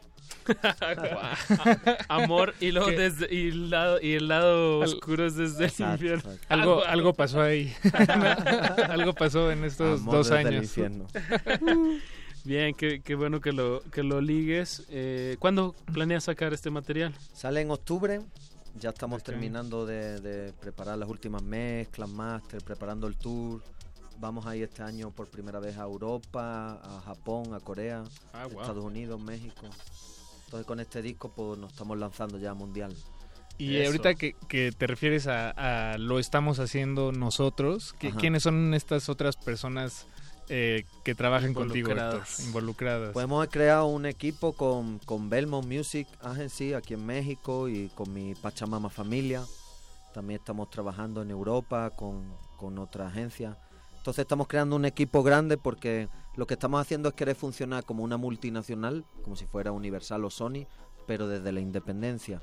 Ok. O sea que mi disco pueda salir con la misma fuerza en Corea, Japón, Europa, Estados Unidos y México el mismo día, pero seguimos siendo independientes y no nos llamamos Sony ni nada de Mm, eso. ok. Entonces es una planeación casi de un año de antelación, Claro. poder coordinar que el mismo día todos los países estén haciendo Le su echen la trabajo. y- ajá. promoción. Y digo, co- como dices, es un año de planeación, pero digamos así rápi- rápidamente o resumiéndolo, ¿qué, qué implica esta, esta coordinación? Necesitas tener gente en todas partes, ¿no? Me imagino, en cierta manera. Ajá, Eh, un equipito en cada sí. país y ahora, pues imagínate, ponte a traducir todo al francés, al japonés, al coreano. a- Cada mercado pues funciona de una manera. Hay canciones que a lo mejor funcionan bien en Europa, pero en Corea es otra o en Estados Unidos otra. Mm. Entonces estudia bien cómo entrar a cada mercado, si hace falta una colaboración que sería importante, qué fecha podemos coordinar para ir para allá y hacer unas entrevistas, Boletos, ya, claro, o sea, son claro. millones de detalles que sí no se pueden hacer en un mes. Sí, no, no, claro. Y no, no se pueden hacer solo, ¿no? También, exacto. claro. Se necesita eh, amigos, Compartir, gente, eh, un equipo. Un equipazo, ajá. Exacto. Un crew. Y si es Pachamama, en tu caso. ajá. Y bueno, esto, esto es todo la tras bambalina de, pues de lo que implica ser un artista independiente. Eh, y, y lo que sí se muestra ah, en el escenario, ¿cómo, ¿cómo te presentas, Héctor? O sea, ¿cómo, cómo llevas este sonido a, al en vivo? ¿Cómo el directo, como le dijiste hace rato? ¿Cómo, cómo se transmite, tu, cómo te gusta presentar tu música en vivo? Pues actualmente para esta nueva gira eh, estamos trabajando mucho lo que es la mezcla entre lo orgánico y lo electrónico, ¿no? Entonces llevamos un, un percusionista que él mismo hace de DJ, tiene ahí una sección electrónica y una sección orgánica, con una tuba que le mete por todo el, el- el punch latino y traemos también dos bailarinas, pero pues no son las típicas bailarinas de reggaetón que están ahí, que, que está el cantante por un lado y las bailarinas por otro, ¿no? Sino que me están poniendo hasta hacer coreografías y Te se ve un espectáculo ahí, ¿no? Yeah. Y una corista, entonces el, el, el show para nosotros es bien importante porque en el disco a lo mejor lo puedes escuchar en tu casa, que también es fuerte para bailar, pero el show es diferente. Es como casos como Manu Chao, por ejemplo, ¿no? Tú escuchas un disco de Manu Chao y es hasta tranquilito, puedes estar en tu casa, relajado. Pero vas a un show Y son las mismas cosa, canciones, sí. ¿no? Pero con otra energía. Entonces Sí, algo sí. así. Es importante eh, trabajar e- ese, ese lado, ¿no? Del, del en vivo, aunque sea en, en otra dirección completamente distinta a lo que está grabado, ¿no? Sin, sin miedo, pues. Y podéis ir a Europa y aun sonando como pues mi parte europea, pues también lleva la parte latina para allá, ¿no? Tener esa mezcla perfecta entre los dos mundos. Y tu parte latina, por lo que nos decías, yo te quería preguntar, eh, ll- llegaste aquí a México hace cinco años. Sí.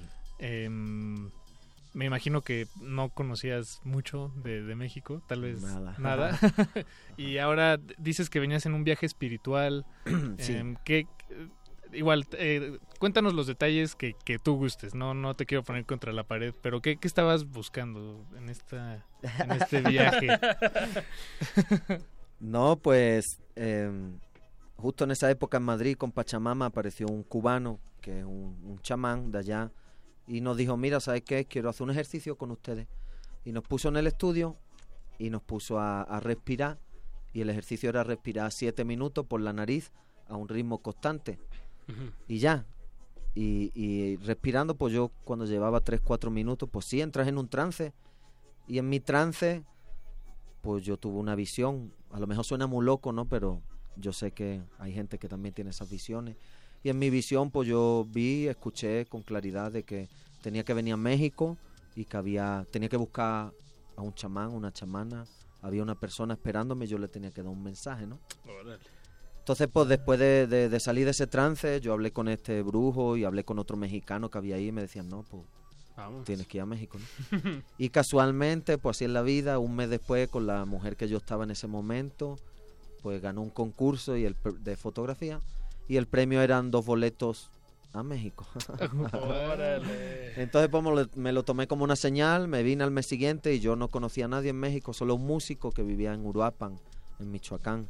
Y fui directamente a verlo, me llevó a un programa de radio como este y al salir del programa de radio vino un carro a buscarme, así como que me iban a secuestrar y se abren y salen unos indígenas y me dicen, mira, somos de la comunidad de Cherán, somos purépecha, hemos escuchado tu entrevista y eh, justo estamos empezando una revolución, era 2012, estaba empezando todo el movimiento de los autodefensas, de su independencia, de echaron a los políticos ellos, echaron a la policía. Y yo aparecí por ahí, me llevaron a Cherán y me dijeron, Cherán significa pueblo de chamanes en nuestro idioma. Entonces pues también me la tomé como una señal y dije, ah, pues por aquí es, ¿no? Llevo cuatro días. Entonces me fui para allá con ellos sin pensármela y cuando yo llegué pues me encuentro esta revolución donde para mí es una utopía. Yo vengo de España y de Europa y poder saber que existe un lugar donde han echado a los políticos, los partidos políticos, a la policía y se han organizado ellos bajo sus costumbres ancestrales y funcionan mil veces mejor que lo que entonces era como wow, esto está pasando de verdad. Quiero conocerlo con mis ojos. Entonces fui cuando llegué me reúnen en un consejo de ancianos y de guerra y me dicen qué haces aquí, que hace un español aquí. Y le cuento esta misma historia que le cuento a ustedes, ¿no? Y me dicen ellos, pues mira, nosotros estamos en una revolución, ha pasado aquí mucha prensa, mucha gente, muchos personajes, pero nadie nos ha hablado de espiritualidad. Y en verdad nosotros somos un pueblo espiritual y como tú vienes con esa premisa, pues sí, pasaste la prueba, te vamos a dejar ver a nuestra chamana porque era una mujer, no era un hombre. Entonces me llevan, entonces va medio pueblito ahí conmigo y yo hasta ese momento pues yo decía, no mames Héctor, ¿dónde has metido? ¿Qué le vas a decir a esa señora cuando la vea? Porque yo ni sabía el mensaje.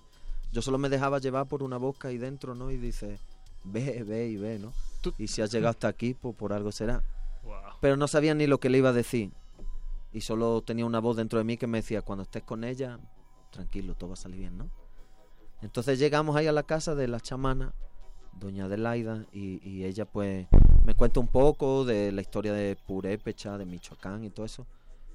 Y ya dice alguien por ahí, pues él viene de España, de lejos, y dice que viene a traerte un mensaje, ¿no? Entonces ella me acuerdo que me agarró la mano y no sé explicarlo, pero en cuanto ella me agarró la mano yo ya supe lo que le tenía que decir. Y conscientemente me llegó y abrí mi boca y le dije, vengo de lejos, de España y de Bolivia, para decirte que es la hora. Tú sí tienes que saber qué significa eso, ¿no? Entonces ella empezó a llorar y me dijo, wow, pues hace una semana que le pedí a los espíritus que me dieran una señal de cuándo iba a ser el momento. Y vienes tú de lejos a decirme que es ahora ya. Y eso significa que todo el conocimiento que hemos tenido nosotros guardado como indígenas, es el momento de compartirlo con mestizos, con blancos, con japoneses, con ya no importa el color de piel. El espíritu ya no sabe de eso, ¿no? Entonces, vamos a, cada uno tiene la misión, vamos a una ceremonia y cada uno tiene la misión de, de llevarse esto a su mundo. Yo como músico pues dije, ¿sabes qué? Voy a hacer una canción y un video explicando esta revolución que están haciendo ustedes. Todo el día siguiente llegué al DF y estaba en un estudio de música y le conté esta misma historia a la persona que estaba allí del estudio. Me dijo, no mames, qué historia más loca. ¿Sabes qué? Tengo un amigo que se llama Rubén, es de un grupo que se llama Café Tacuba. Deberías conocerlo, tienes que conocerlo y contarle esto. Yo ni sabía quién era Café Tacuba, yo vengo del rap. Y de repente, pues al día siguiente, pum, está ahí Rubén. Y me acuerdo. A ver, que- cuéntame. Así, ¿no? Sí, hola, Perdón. ¿qué tal? Y me acuerdo que le dije bien gracioso y le dije, no, Rubén, la neta, pues yo no sé ni quién eres, no sé qué tocas, es más, ni me gusta tu estilo de música. Yo vengo por otra cosa, pero mi prima me ha dicho que eres increíble. Mira, esta es mi historia, esto es lo que ha pasado y la vida me ha traído a ti, entonces yo te vengo a preguntar si les quieres entrar a esta, a esta canción, a este video.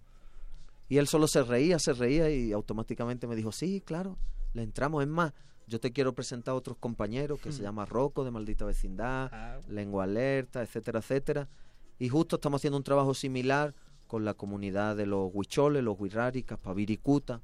Y estamos haciendo también una canción, un video y vamos a hacer un festival. Ven a la reunión y...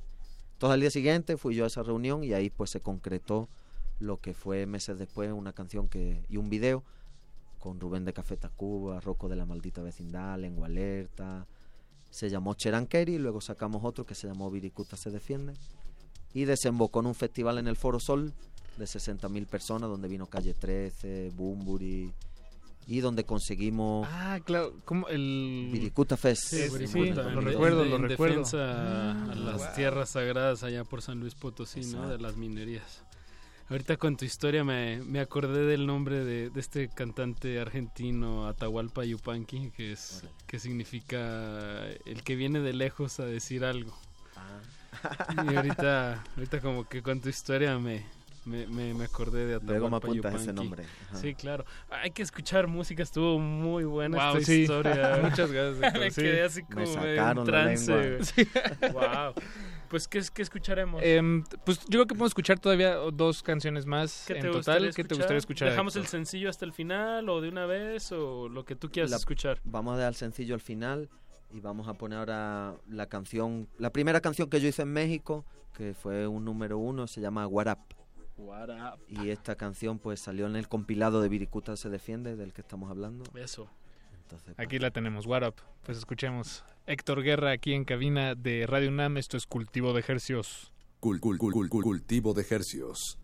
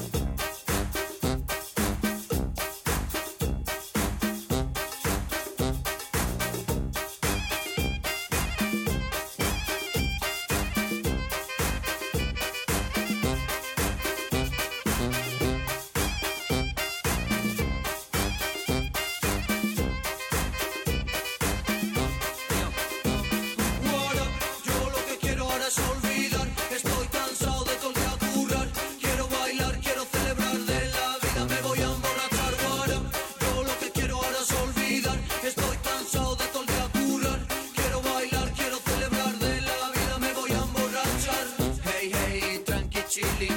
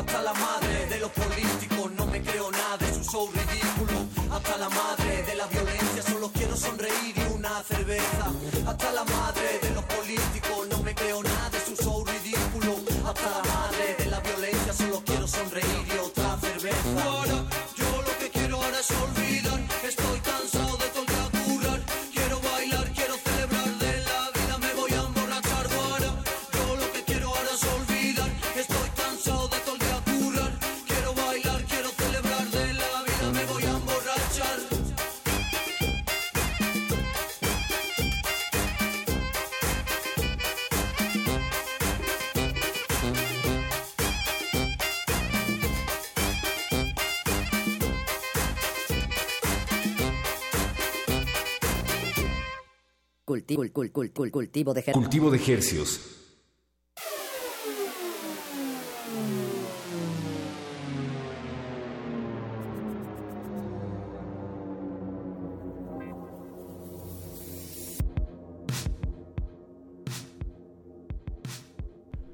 What up, what up, what up. El tema que acabamos de escuchar de Héctor Guerra. Eh, pues como ya hablamos, ya este es el tercer bloque, ya hablamos sobre de dónde viene Héctor Guerra, eh, ya hablamos por qué está en México. Em, ya hablamos un poco de tu música, Héctor, y ya nos contaste una gran historia que siempre es se agradece no, y hasta me faltan palabras, yo creo, para cuando se, alguien cacha esos momentos en la radio. Bueno, eso a mí, como radio escucha, me, a mí me gusta. Qué chingón. Y en cuestión, ya también nos platicaste que ah, ya más en el otoño sacas tu tercer material desde el infierno, que ya está en, en toda una preproducción para que sea un lanzamiento fuerte. Eh, ¿qué, qué estás planeando de aquí al lanzamiento? ¿Tienes tocadas? ¿Tienes en qué andas, Héctor? Pues acaba de salir el, el sencillo de calentamiento, el primero que se llama Yo Soy Dios, junto a Dan Cruz. Ahora más tarde lo podremos escuchar. Eh, acaba de salir recientemente, entonces estamos en plena promoción. Pero de aquí al disco vamos a sacar un sencillo cada dos meses, ¿no? Con su Ah, video. bien, El siguiente sería en agosto y luego otro en octubre. ¿Cómo, Eh. cómo se dio esta colaboración con, con Adán Cruz? Pues ya habíamos colaborado hace dos años en su disco, en su primer disco, hicimos una canción. Ah, ya. Entonces, justo cuando íbamos a hacer el video de esa canción, lo metieron en la cárcel. Exacto. Entonces, ahora ya que salió, en cuanto salió, pues yo tenía muchas ganas de trabajar con él porque me quedé con las ganas de, de hacer esa canción anterior. Pero ya habían pasado cosas en nuestras vidas diferentes. El dos totalmente, años ¿no? en la cárcel. Ajá. No, no estuvo dos años. Diez meses. Ah, Diez meses, sí, Pero- sí. Igual es un suficiente Es para cambiar. Ajá. ¿no? Sí. Entonces yo sentía que tenía teníamos la necesidad de cantar otro tipo de, de letra, habíamos vivido otras experiencias. Entonces para mí fue un reto también hablar de otra temática, porque el trap es un estilo que el 90% de su lírica pues habla de, de un mundo bastante material, venta de droga, la vida de la calle, que no lo critico, pero el 90% de todas las líricas son así. Entonces, para mí era un reto intentar hacer un trap que sonara igual de potente, igual de duro, pero dando una lírica más profunda en la que nadie estaba llegando. Como decir yo soy Dios, porque dentro de mí hay un universo de células, hay millones de células, o sea, hay un universo dentro de mí. ¿Por qué no lo voy a hablar en una canción de trap? Entonces fue un reto y agarrar pues, al mejor rapero o de los tres mejores raperos de México que hay de la nueva escuela y ponerlo a, a- a hacer ese tipo de letra, ¿no? Y si- sin, si- sin duda, el buen Adán trae muy buena lírica. Por cierto, Sí. ahorita que dices de los mejores raperos de la nueva escuela, no lo había pensado así tampoco, pero creo que creo que sí tienes En mi razón. top Héctor. tres. Sí, sin duda, sin duda. ¿Él es de Monterrey? Sí. De Monterrey. ¿verdad? Claro. Adán Cruz. Y bueno, vas a estar sacando pues de aquí al lanzamiento cada dos meses material. Pues ¿Ya tienen los videos grabados, Muy al pendiente. cierto? ¿Ya? Ajá. Nomás lo están... Bien. ad- eso también es una tendencia muy actual, ¿no? Como para mantenerse activo, pues administras. Los, los grabaron más o menos pegadito, me imagino. cer- fechas cercanas, mismo equipo de producción. Ajá. ajá. Estuvimos trabajando en el Caribe, en Playa del Carmen. Entonces ahí grabamos como dos, tres videos y como cinco canciones del disco. Entonces lo tenemos ahí guardadito para que... Ah, buenísimo. Y me cuesta ver que como músico uno quiere subirlo ya, ya, Claro. ya. Sí, sí. Pero ahí me Se tienen- siente que está ahí estacionado, ¿no? Ajá, Nada más. Ya pasó de moda. Nah, pero No. lo, bu- lo bueno de la música es que nunca se... Si está bien hecha, nunca se echa a perder. Exacto.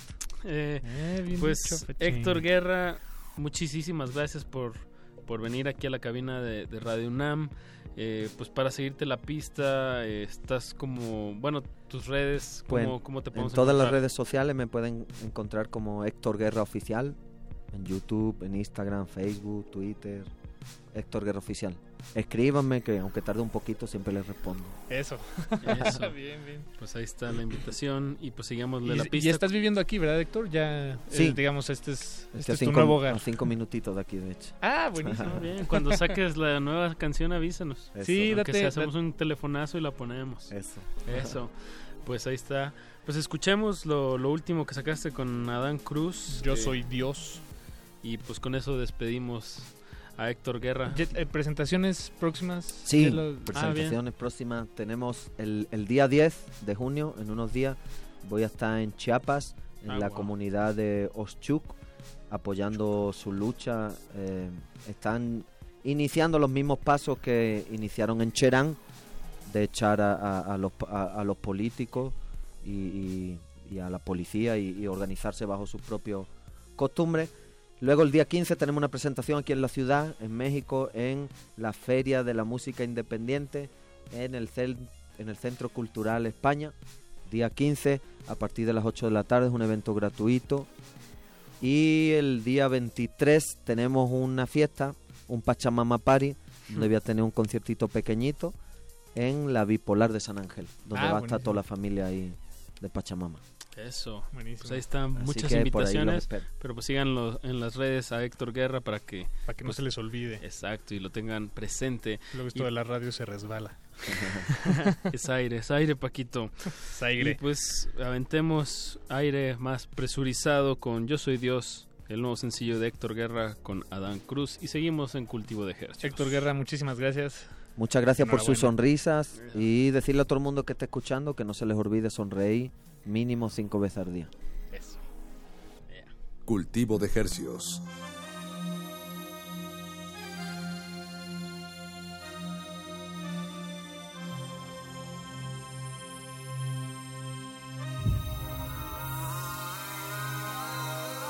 No tengo que salir de mi casa para conocer el mundo. Porque yo soy el universo. Yo soy el infinito. Yo soy Dios.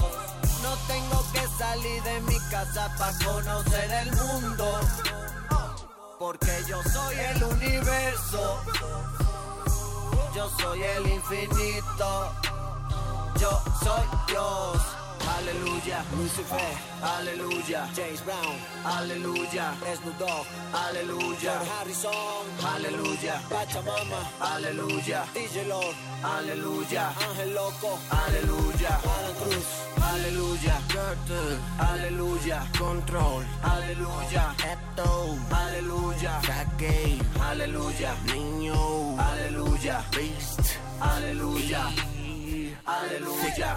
La tinta atrapada por dentro de la pluma, queriendo fugarse y se esfuma, se derrama al desbordarse. La tinta torna el sol negro. Soy una estrella fugaz, sí. Llegué al río de noche, reflejo el sol. Uh, la, tinta. Latente, soplo y se te esparce mi nube. Entre frutos, sus pastizales, tréboles y tulipanes. Sentado en concreto, aguas negras termales. Ludo con la ba- bacteria y rocas. Adán Cruz de Puerto Motherfuckers. Miré por la ventana y sobre la otra pared Vi púas pero no de guitarras que toqué.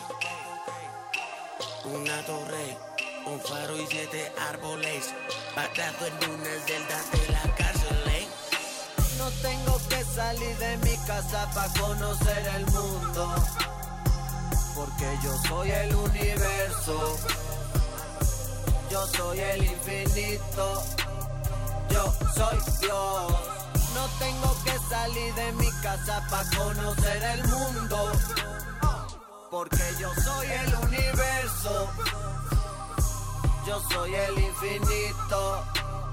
Yo soy Dios. La tinta atrapada por dentro de la pluma. Queriendo fugarse y se esfuma, se derrama al desbordarse la tinta, torna el sol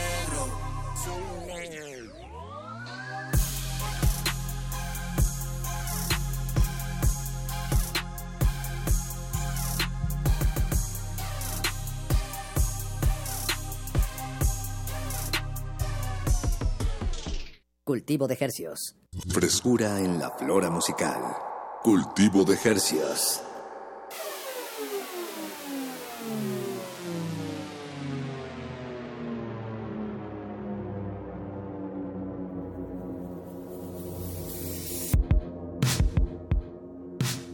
Está usted de regreso en... Cult- Más, más bien nosotros estamos de regreso en sus oídos. Yo soy Apacho Raspi con Paquito de Pablo aquí en la cabina de Radio UNAM. Esto es Cultivo de Ejercios.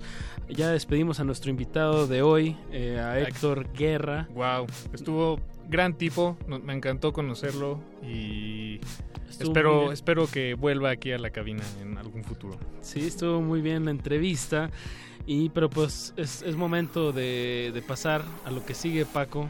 Eh, vamos a hacer un enlace telefónico hasta nuestra hermana delegación de Xochimilco. Eh, tenemos en la línea a un colaborador de esta sección que ha estado desde, desde el inicio eh, dándonos recomendaciones. Ha habido algunos, algunos Mm. momentos de, de- de poca de poco enlace. Pero A veces pasa con todo, Con ¿no? Con cualquier columnista. Es que yo, yo Y veo así a- y con cualquier amistad, ¿no? ¿Está por ahí Joan Scutia del otro lado de la línea o es mi imaginación? Hace falta distancia para creernos más. ¿no? Para extrañarnos tantito. Para dejarnos querer. Exacto, para creernos un poquito más de regreso. Eso. ¿Cómo has estado, Joan? Bien, bien. ¿Ustedes qué tal? Bien, eh, pues bien, aquí aquí seguimos pues dándole al pie del cañón, Joan, resistiendo. Pero de manera modulada. Resistiendo moduladamente como, como la UNAM lo manda. Exacto, salva- salvajemente cultural. Salvajemente cultural. Oye, Joan, ¿tú cómo has estado? Ya sé que hace un ratito que no hablábamos, eh, pero me- nos pareció hoy pertinente marcarte para hacerte una invitación oficial. Ya, oficial. Ya, Ahora sí. haciéndolo, haciéndolo real. Como Sí, decía, este, como decíamos en la primera, neteando, ya, las netas. Al chile. Pues eh, ya estamos enterados, digo, como para los que no sabían, no lo especificamos, eh, esta, esta colaboración que teníamos contigo es este era una era una recomendación musical semanal eh, de parte de Tacón de Oro, que era un blog eh, musical que, que, que tú y otros amigos lleva que llevan, pero que ya por ahí se rumora en las redes que, que anda Habrá un punto final. que hay un punto final por ahí. Sí, ya, ya le decidimos ponerle, ponerle fin a la historia. Después de tantos años y, y de ver cómo ha cambiado la, la manera en que la gente descubre, escucha música, comparte Sí música. cambió, ¿verdad? Sí, demasiado. Sí, los blogs se murieron, los blogs musicales están se lo- los están aniquilando. secaron. Sí, en un mundo de clickbait, de clickbait está tremendamente complicado llevar un, un Claro, blog. co- competir contra los jalaclicks o, la- o es- ya como estas, em- o sea, como hasta sí se volvió como una manera especializada, ¿no? De cómo invadirte en internet, ¿no? Sí, y a pesar de que hay muchos eh, esfuerzos todavía hay editoriales, eh, tanto en internet como revistas y como ustedes en el radio, eh, la realidad es que pues la gente ya no, no toma tanto tiempo para para meterse a, a algo, ¿no? Ya sea como escuchar un disco y después leer de él, o escuchar una canción y leer de ella. Como Claro. que son tiempos de mucha inmediatez en los que ya no, No no, cabía el tacón de oro. Pero afortunadamente el internet no, no olvida.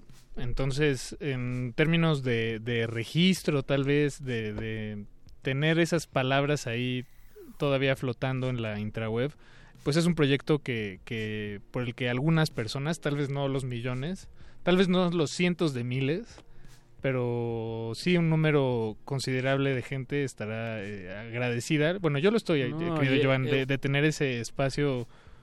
Bueno, yo no lo tengo, pero de que exista. Tacondero.com, claro. Y Sí, la verdad, sí. un periodismo muy, muy serio, muy entregado, muy inteligente. Y pues qué lástima, pero hay que seguir haciendo cosas, Joan. Yo, ya estamos al, al pie del cañón haciendo haciendo todo lo que nos gusta hacer. Eso, yo te quiero invitar eh, este jueves. No, el jueves. Quítate los guantes, ¿Qué, qué jueves te queda, eh, Joan? De una vez, aquí estamos haciendo una radiocita. Eh, ¿Qué jueves de la- este mes la te queda? ¿Qué, qué jueves te queda? ¿Cómo es el jueves 22, el que- 29, el 15? ¿Cuál te queda? Iba a venir Molotov, pero nos acaba de, de cancelar. Entonces, Les sí. robaron sus instrumentos. No, no.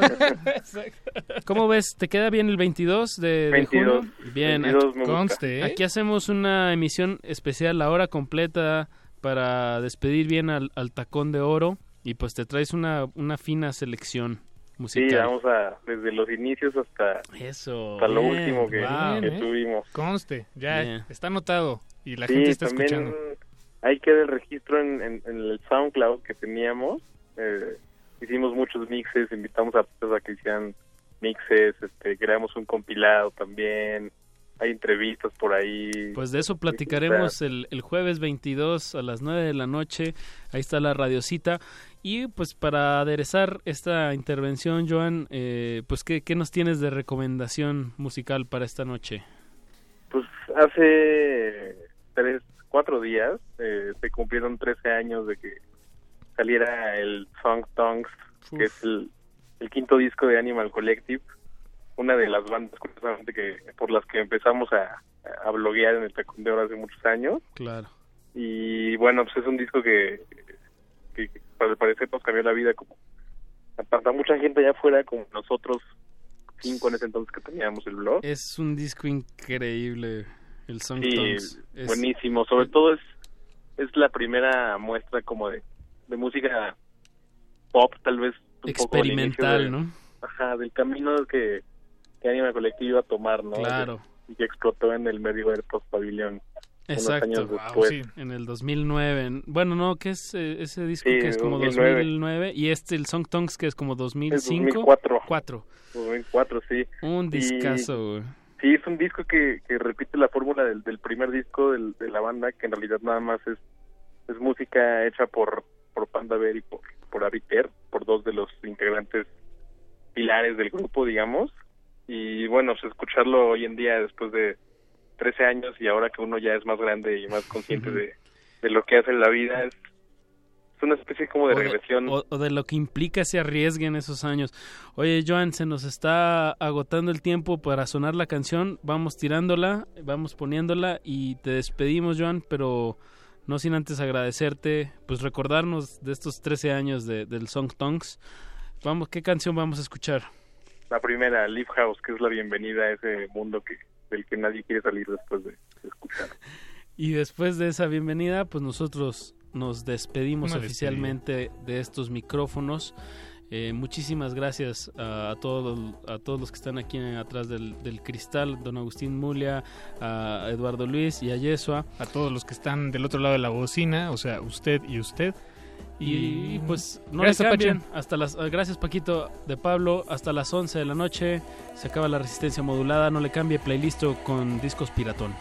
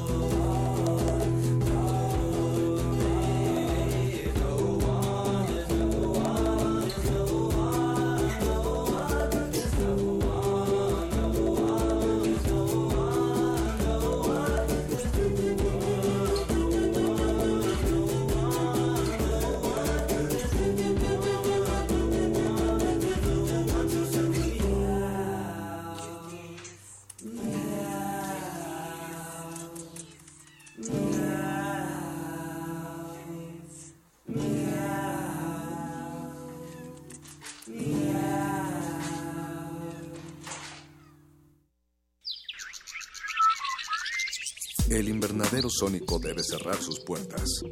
Un procedimiento de rutina. Respira. Vuelve. Cultivo de hercios. Resistencia Ballets de todos los tiempos. Música medieval, barroca, moderna. Los sonidos que hacen mover al cuerpo en un solo programa. Diáspora de la danza. Lunes a viernes a las 6.40 de la mañana y su retransmisión a las 3 de la tarde. Por el 96.1 de FM. Radio UNAM.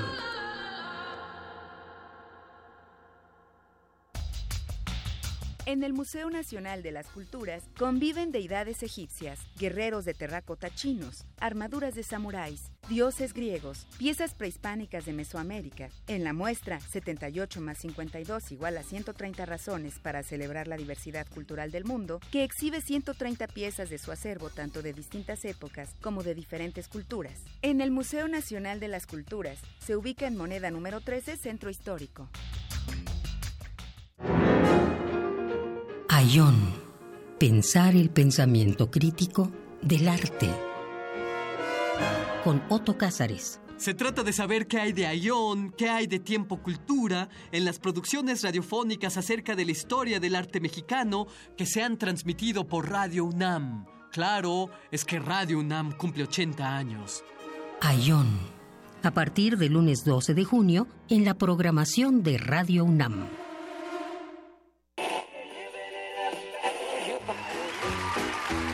Vive la nostalgia y humor que la radio nos ofrece. Festeja con nosotros el 80 aniversario de Radio UNAM. Radio Universidad presenta. Te esperamos en Radiofonías. Radiofonías. Un recorrido por la radio universitaria y comercial. De Mario Ficacci. Dirección Sergio Cuellar. Todos los lunes de junio, 8 de la noche. Sala Julián Carrillo. Entrada libre. Radio UNAM. Resistencia modulada.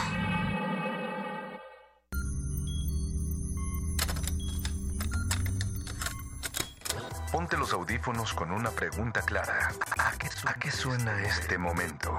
Momento.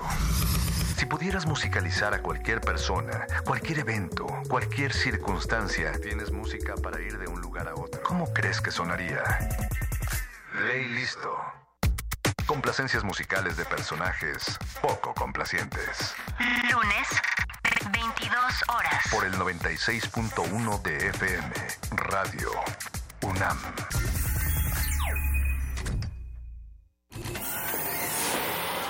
Este espacio se llena con la personalidad de cada quien. Este espacio suena igual que el pasado y las aficiones de una persona. Aquí los individuos entran a descomponerse en las partículas musicales que los conforman. Playlist. Conciertos unipersonales de amplio formato.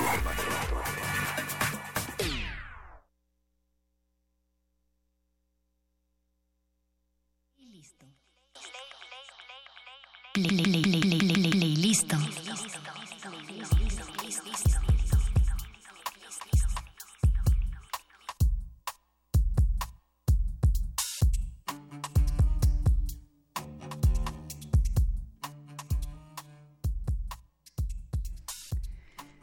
Lo hemos logrado, tanto yo como ustedes. Llegamos a las 22 horas con 5 minutos de este día, así que ya es mucho decir eh, frente a este ajetreo citadino que hunde nuestra cotidianidad. ¿Por qué no un poco de jugo? ¿Por qué no un poco de brisa fresca? Eh, mi nombre es Mónica Sorrosa, por supuesto, estamos en Resistencia Modulada de Radio UNAM. Esta sección es llamada Playlisto y agradezco mucho a quienes están del otro lado del cristal ayudando a que esto sea posible. Está, como no, la clica, la clica poderosa, Apache o Raspi, Paquito de Pablo, Lalo Luis y en los controles, o sea, de DJ, eh, Don Agus, cómo no. Muy buenas noches también a ustedes, que son los que están sintonizando. Y bueno, esta noche vienen a la cabina unos navegantes de olas que a veces saben a sal y otras veces a jugo de uva. Están con nosotros Iván Coronel, Patricia Acevedo y Carlos Huerta. Chicos, Uh. buenas Uh. noches. Hola, ¿qué tal? ¿Cómo estás? Hey, ¿Qué hola. onda? ¿Cómo estuvo su día? ¿Fue pesado? ¿Fue tranquilo? ¿Fue ensoñador? Ligero. Normal, ya nos acostumbramos. Chicos, y ustedes se conocen porque tienen cosas en común, afinidades, pero sobre todo un proyecto muy grande, muy bello, muy hermoso que se llama Piratón Records. ¿Es así? Es correcto. Cuéntenos un poco a los radioescuchas, cuéntenles, ¿qué es Piratón Records? Piratón Records es un capricho mío en el cual estos dos sujetos me acompañaron, básicamente. Es un viaje, es un viaje juntos. es un viaje astral. Eh, pues fue eso, o sea, fue un proyecto que empezó como una disquera, como un net label. Después este, se nos ocurrió la fantástica idea de hacerlo una Física. tienda de discos física y pues fue ahí donde estos muchachos me apoyaron. Y le entramos al proyecto tal cual, ¿no? Le entramos a los, a los golpes. ¿Por qué apostar, chicos, por un eh, por una tienda física de discos en tiempos del streaming y de YouTube y de la música por internet? Yo creo que porque igual y somos unos románticos. yo- Unos fetichistas. fetichistas románticos. Digamos, yo soy la más ruca de este de este proyecto y bueno, vamos, no hay nada como tener el disco físico. Claro que lo digital te hace súper más fácil la vida, Nada como palpar, ¿no? pero nada como palpar, nada como oler ese olor de humedad de viniles, de libros y sobre todo aprovechar, ¿no? O sea, la ventaja que todavía tenemos, en lugar de verlo en un- una tableta o whatever, todavía tener el chance de leerlo más allá de las revistas, ¿no? Tengo la teoría de que un día el internet va a colapsar, entonces Y debes de tenerlo todo físico. físicas son las únicas que van a sobrevivir. Exacto. Ese es el romanticismo de tenerlo todo físico y lanzarlos y que nos conozcan, ¿no? Hay pocas tiendas realmente de, de discos y de libros especializados en música. Claro. Y las pocas que hay, digamos, de discos, pues sí, te la dejan caer a un gran precio. Y pues no te ofrecen como cierta variedad o cierta especialidad. Claro, pro- procuramos ir en contra de, en contra de eso. Sí. ¿Cómo hacen la selección de música que hay en Piratón Records? Pues eh, son cosas como que nos gustaría que otra persona descubriera, como así como nosotros lo descubrimos. O sea, de, desde nuestras cosas que hemos ido, eh, eh, por así decirlo, compilando o coleccionando, eh, que ya ahorita la- eh, las estamos eh, vendiendo justamente para compartir eso que descubrimos con más personas. Y es justo eso también.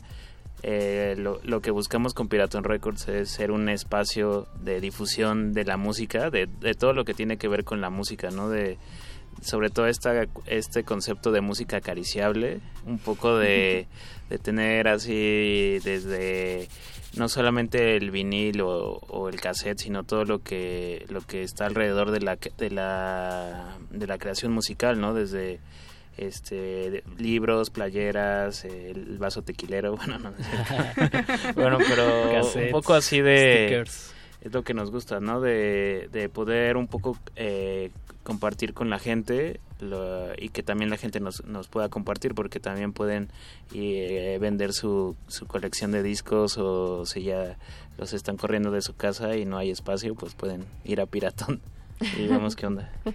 Y es que es súper interesante cómo la música reúne un montón de cosas que no tienen que ver precisamente con la música, ¿no? Por ejemplo, estábamos platicando hace un momento que Patricia es eh, diseñadora gráfica, Iván, por ejemplo, estudio comunicación, y Carlos, sé que tú escribes eh, en una columna sobre música.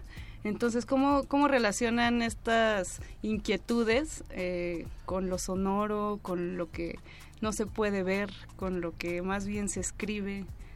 con lo etéreo tal cual.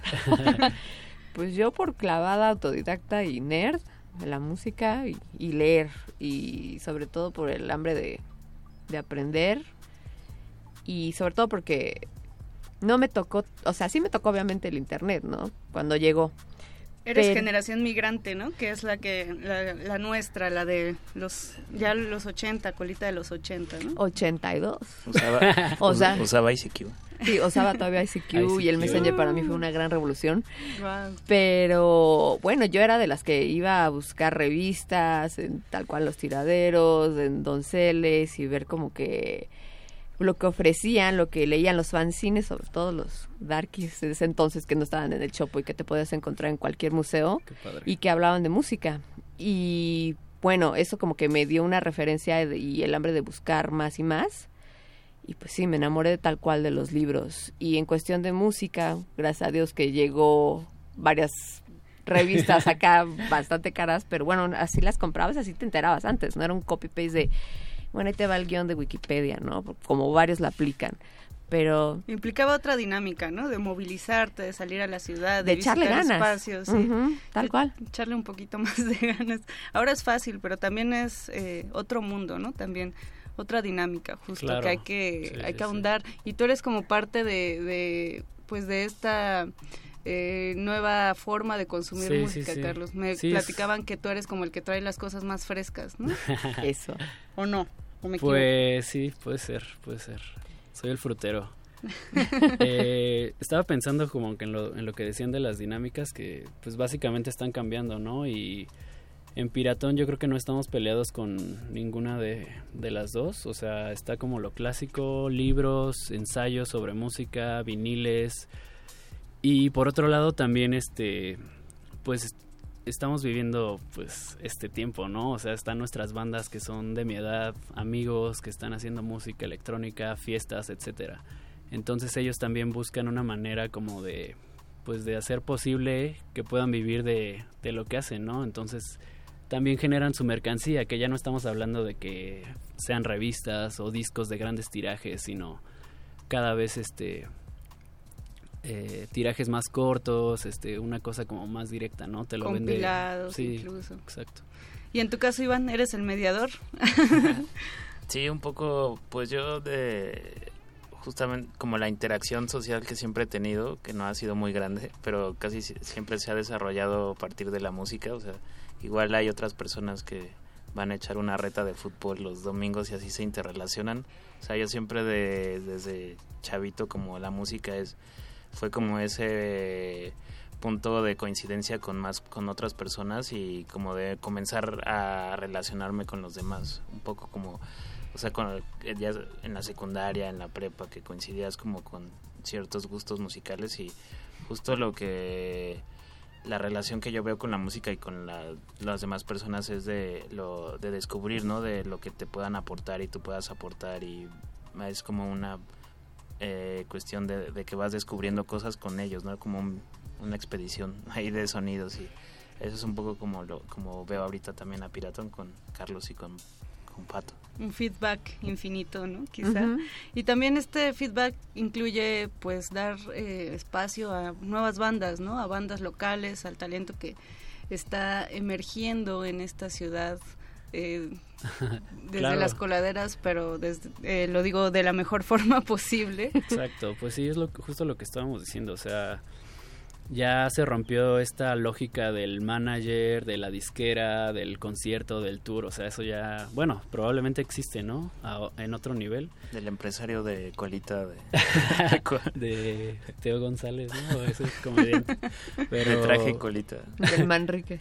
ahora, ahora yo mismo tengo amigos que pues ellos mismos se organizan sus, sus tours, ¿no? O sea, por Europa, por Estados Unidos. Obviamente quizás tengan otras este, posibilidades, pero bueno, aún así este, están como intentando hacer, hacer lo que les gusta y pues nuestra forma como de intentar ayudarlos es decirles pues échame tu mercancía, échame tus discos, échame tus playeras, tus stickers y pues aquí aquí lo, lo vendemos a un nivel como más pequeñito y a un nicho súper específico, pero pues así empezamos.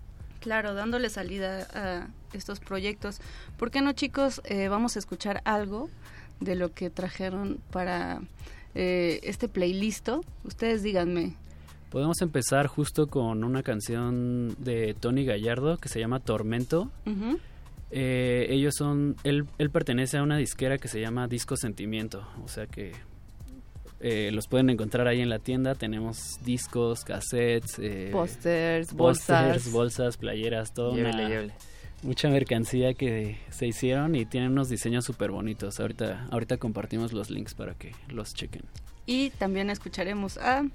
Después podemos poner a Jackie Mendoza, que es una chica de Tijuana que justo va a tocar esta semana.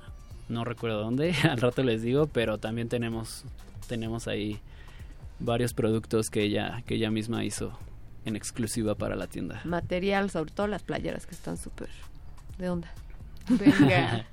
Venga, pues vamos a escuchar a Tony Gallardo y a Jackie Mendoza. Esto es playlist de resistencia modulada. Recuerden que tenemos redes sociales. Estamos en Twitter como arroba R modulada y en Facebook como resistencia modulada. Regresamos. Play, play, play, play, play, listo. Play,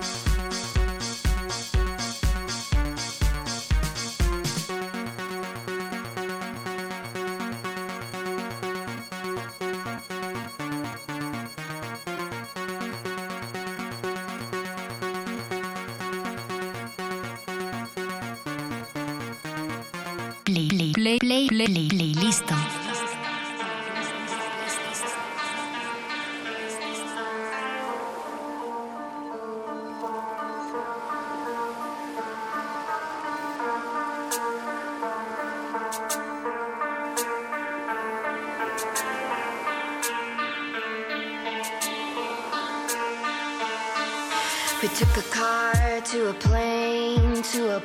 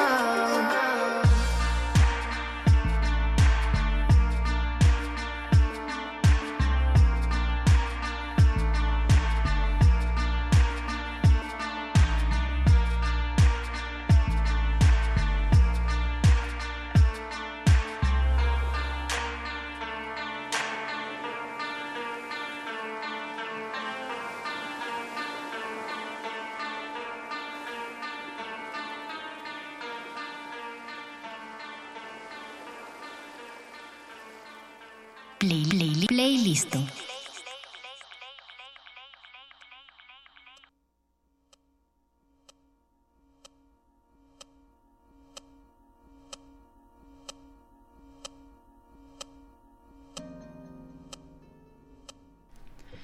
Y esto es playlisto de resistencia modulada. Acabamos de escuchar eh, dos de las complacencias musicales de los oídos poco complacientes que están esta noche con nosotros. Iván Coronel, Patricia Acevedo y Carlos Huerta, tripulantes y líderes de Piratón Records. Chicos, pues estábamos platicando de los vínculos que podemos hacer eh, ahora sobre todo con tecnologías como internet que digo no es algo nuevo pero es algo que desató cosas inimaginables Eh, yo creo que nadie pensó todo lo que podía pasar con algo como internet. Eh, inc- incluso Carlos tú conociste a nuestro productor por Claro. internet. Entonces tienen ahí una historia encontrada. Y como esa tienen varias supongo a través de la búsqueda de sonidos. Claro, yo, yo crecí ya como con el internet AOL, ese de teléfono, de... Modem. que si levantabas se, Sí, se se iba, ¿no? se iba Sí. todo. Y era la pelea familiar.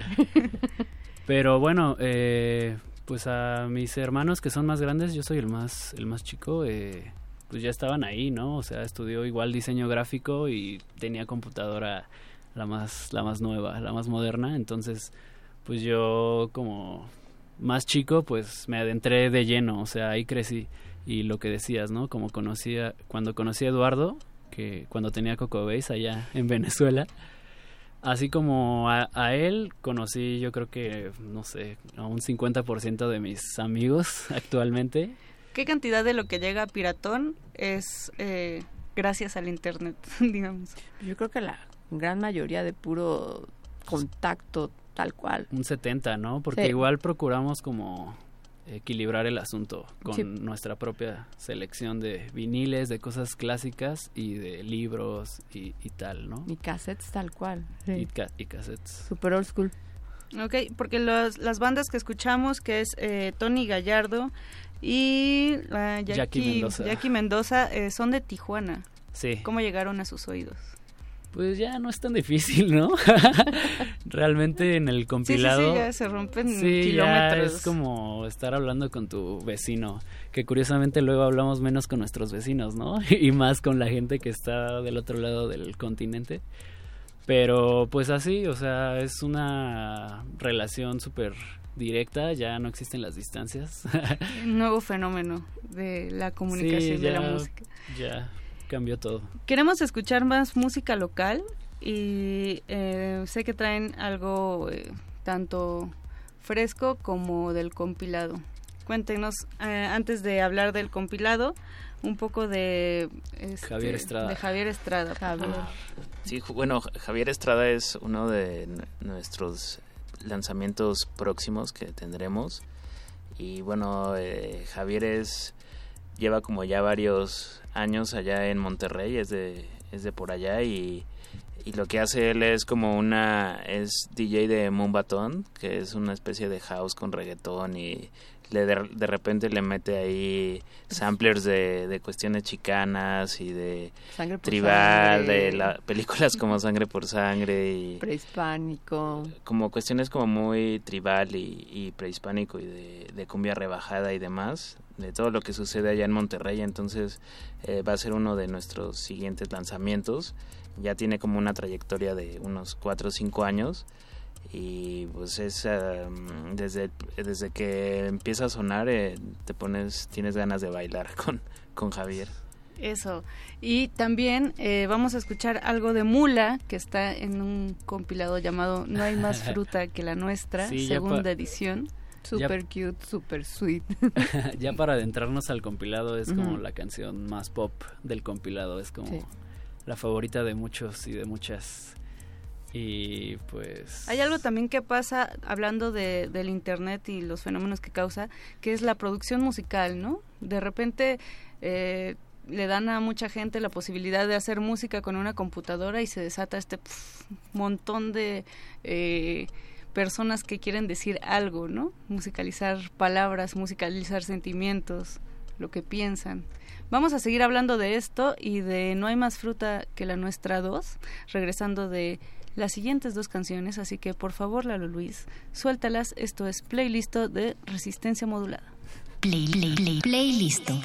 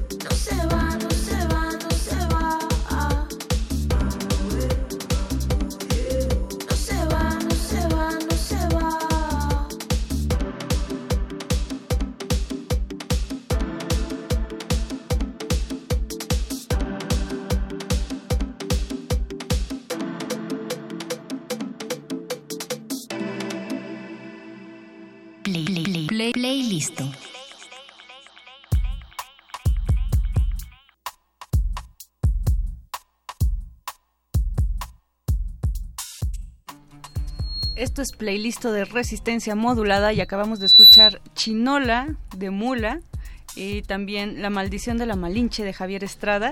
Eh, esta canción de Mula está en el compilado No hay más fruta que la nuestra 2, ¿cierto chicos? Exacto. Correcto. Que está recién, bueno, ya no tan recién salidito el horno, pero tampoco está nada eh, lejano a la frescura tropical. Cuéntenos de él, por favor. Es otra de las cosas malas del internet, ¿no? Apenas tiene dos meses y ya, ya es Ya. viejo. Qué horror. Sí, sí, cierto. Pero platíquenos, eh, ¿quién, eh, quién, ¿a quiénes podemos escuchar en No hay más fruta que la nuestra 2? Pues justo lo que hablábamos fuera de cabina, en este compilado intentamos como invitar a, a, a proyectos que no fueran como los, los de siempre, ¿no? México, Argentina, Chile y, y- y por, y por ende Cuba, digo, por ende Mula, es de República Dominicana. Y también pueden encontrar proyectos eh, de Cuba, de Estados Unidos. Está, eh, por ejemplo, Mini Componente. ella es de Argentina. Ella es de Argentina, pero también está de México Pia Carroela. Pia Carroela, que es más este arte sonoro, más experimental. Está Planta Carnívora, que es de Chile. Chile también. es sí. chilena y son puras chicas productoras. Esto es algo que sucedió desde el primer compilado que se llama igual No hay más fruta que la nuestra, ¿cierto? Sí. ¿De dónde surge esta inquietud, Carlos? Pues surge de que básicamente de que todos los compilados que veía que salían de amigos o no amigos eran puros hombres, no sé por qué. Entonces, básicamente ahí ahí como que empezó empezó todo. Intentar ir en tú- contra de ello. Tú tienes esta columna en Thump y te das cuenta de repente que estás entrevistando a puros chicos, ¿no? Claro, sí. Y dices, ¿dónde están las morras que hacen música? Hace como tres años inicié con esta Valeria de Thump México, este, una columna que se llamaba Las Memorias del Subsuelo, como la novela de Dostoyevsky. Y me encargaba como de pues buscar todos estos proyectos, ¿no? Que están como muy por debajo del agua y entrevistarlos, hacerles como una pequeña reseña y una entrevista. Y bueno, al, al hablar de esto de los compilados de, de casi puros hombres, de puros proyectos de hombres, este me puse a ver a mí mismo, bueno, a, mi- a la columna y me di cuenta de que de 15 entrevistas que había hecho, 14 eran a hombres y, y uno a, a solo una chica, que se llama Niños Índigo, es de Chile. Entonces, pues desde ahí fue como mi el choque, el choque que tuve y la y la inquietud, donde surgió la inquietud. y que comenzaste a, a cambiar, digamos, a dar un giro, ¿no? A este periodismo musical que estás haciendo y a buscar más acerca de mujeres que están haciendo cosas interesantísimas en la música electrónica. Sí, realmente me, me surgió como la inquietud y pues sí me di cuenta de que era pues un problema, ¿no? Porque ni siquiera los hombres dentro de el ámbito que fuera, ya, ya sea hip hop, rock, música electrónica, eh, pues ya, había- ya habían interiorizado esto, ¿no? Que realmente eran puros hombres, como un club de hombres. Entonces, este, no, no les parecía extraño que no estuviera una chica al lado de ellos, o en los festivales, o, o en las columnas, los mismos periodistas, o sea, ah, sigue habiendo una predominación masculina, yo creo que en todos estos ámbitos, y, y pues eh, estamos intentando contrarrestarla desde, pues desde este, desde este trabajo. Que, suena bien interesante y también eh, suena bien interesante que el equipo esté conformado co- por chicos y eh, por Patty, que está aquí también. ¿Tú crees que hay, digo, aprovechando que eres eh, una de las representantes mujeres de Piratón Records, ¿crees que sigue habiendo esta brecha de género en la música, sobre todo, en los carteles, en la producción?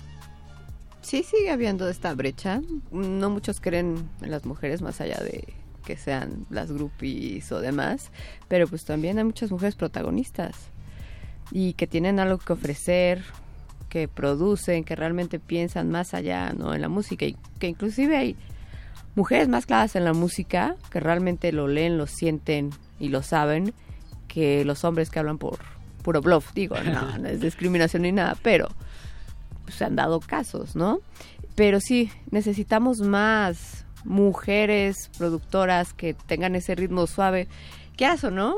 El hombre suena súper bien, suena fuerte, suena firme, pero esta dulzura de las mujeres, al menos esta rola que acabamos de escuchar, es súper cute, eh, me suena a amor totalmente, es miel y azúcar.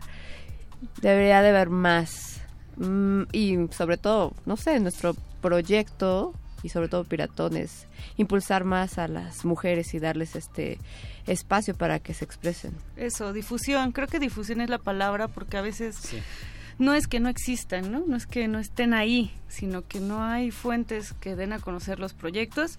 Eh, me parece que no hay más fruta que la nuestra. Es un gran, gran trabajo. Felicidades, chicos. ¿Y por qué no vamos a escuchar un poco eh, de lo que suena en este segundo compilado? Vamos a escuchar a Pausa, que son estas chicas de Cuba que Sí. mencionaste, Carlos. Son dos chicas de Cuba que hacen música electrónica súper bailable, súper divertida. Les va a encantar. Venga, y a Mango Jungle. Y Mango Jungle es actualmente Upgrade Jessica, antes era DJ Murphy. DJ Smurfy. Y este es como el LP que sacó hace un mes. Eh, bueno, esta canción se desprende de ese LP, pero también la, la proporcionó para el compilado y esta morra viene con todo.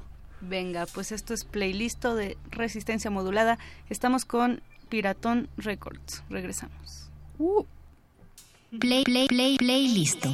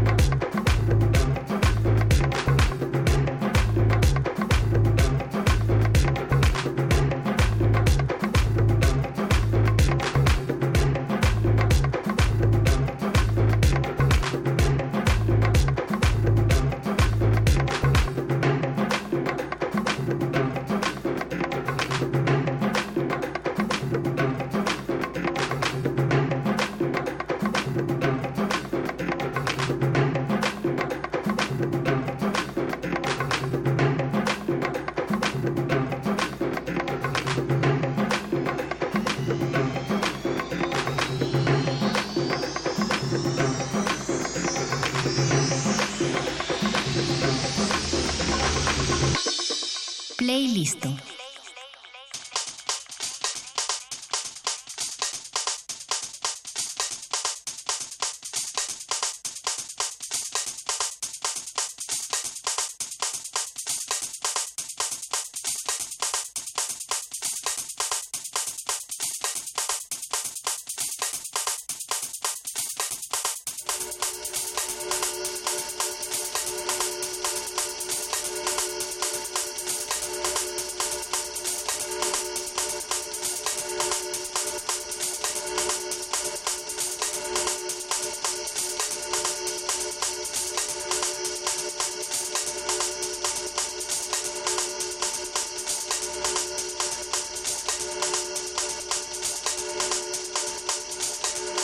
Playlist.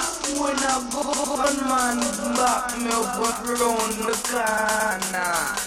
Them woman when born man back me up round the corner.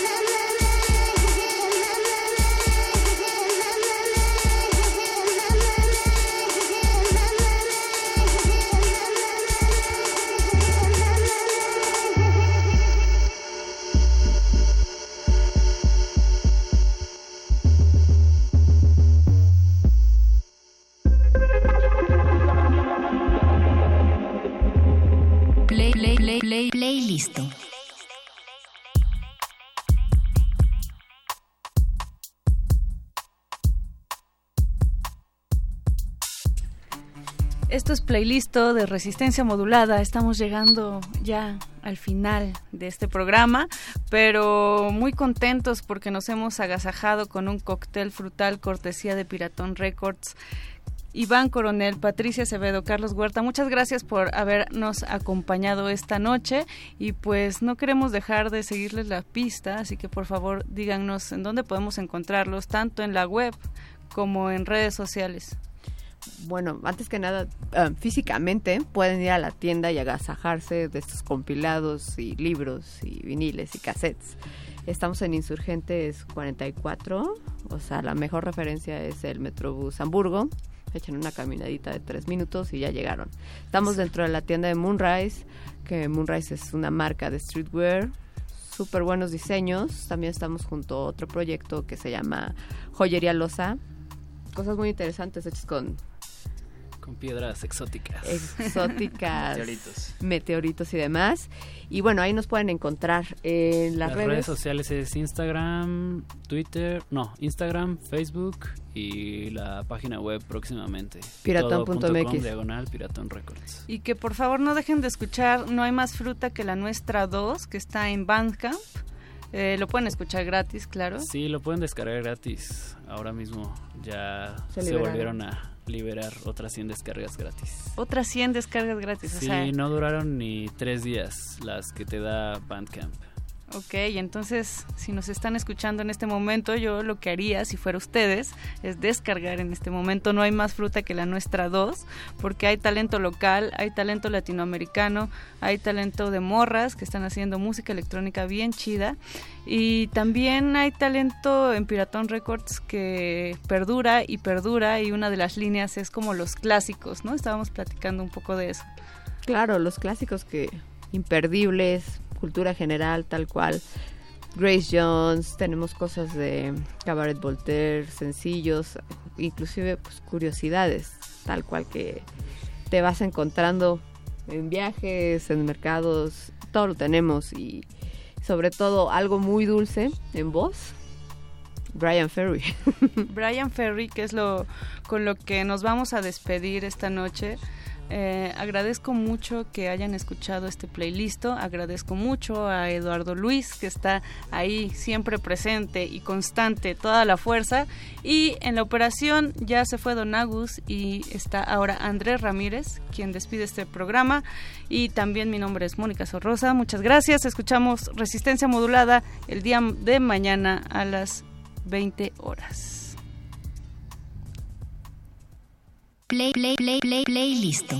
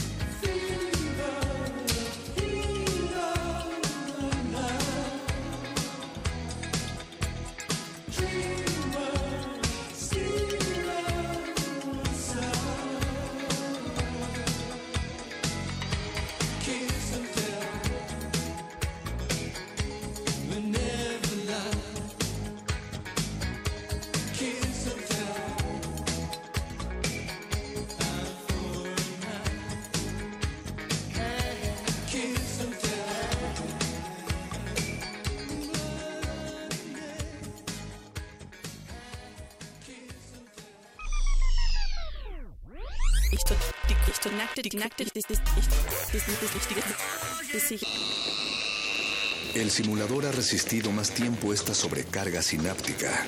Necesitamos evacuarlo mientras se enfría. Play listo.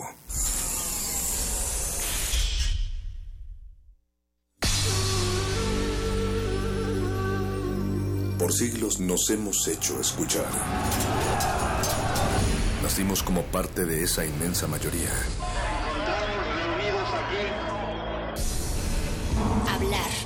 Escuchar. debatir, proponer, cuestionar. Está en nuestra naturaleza. Seamos instrumentos de conciencia de nuestro pueblo. Usamos el sonido porque atraviesa obstáculos. Muros, fronteras. Nosotros somos la resistencia.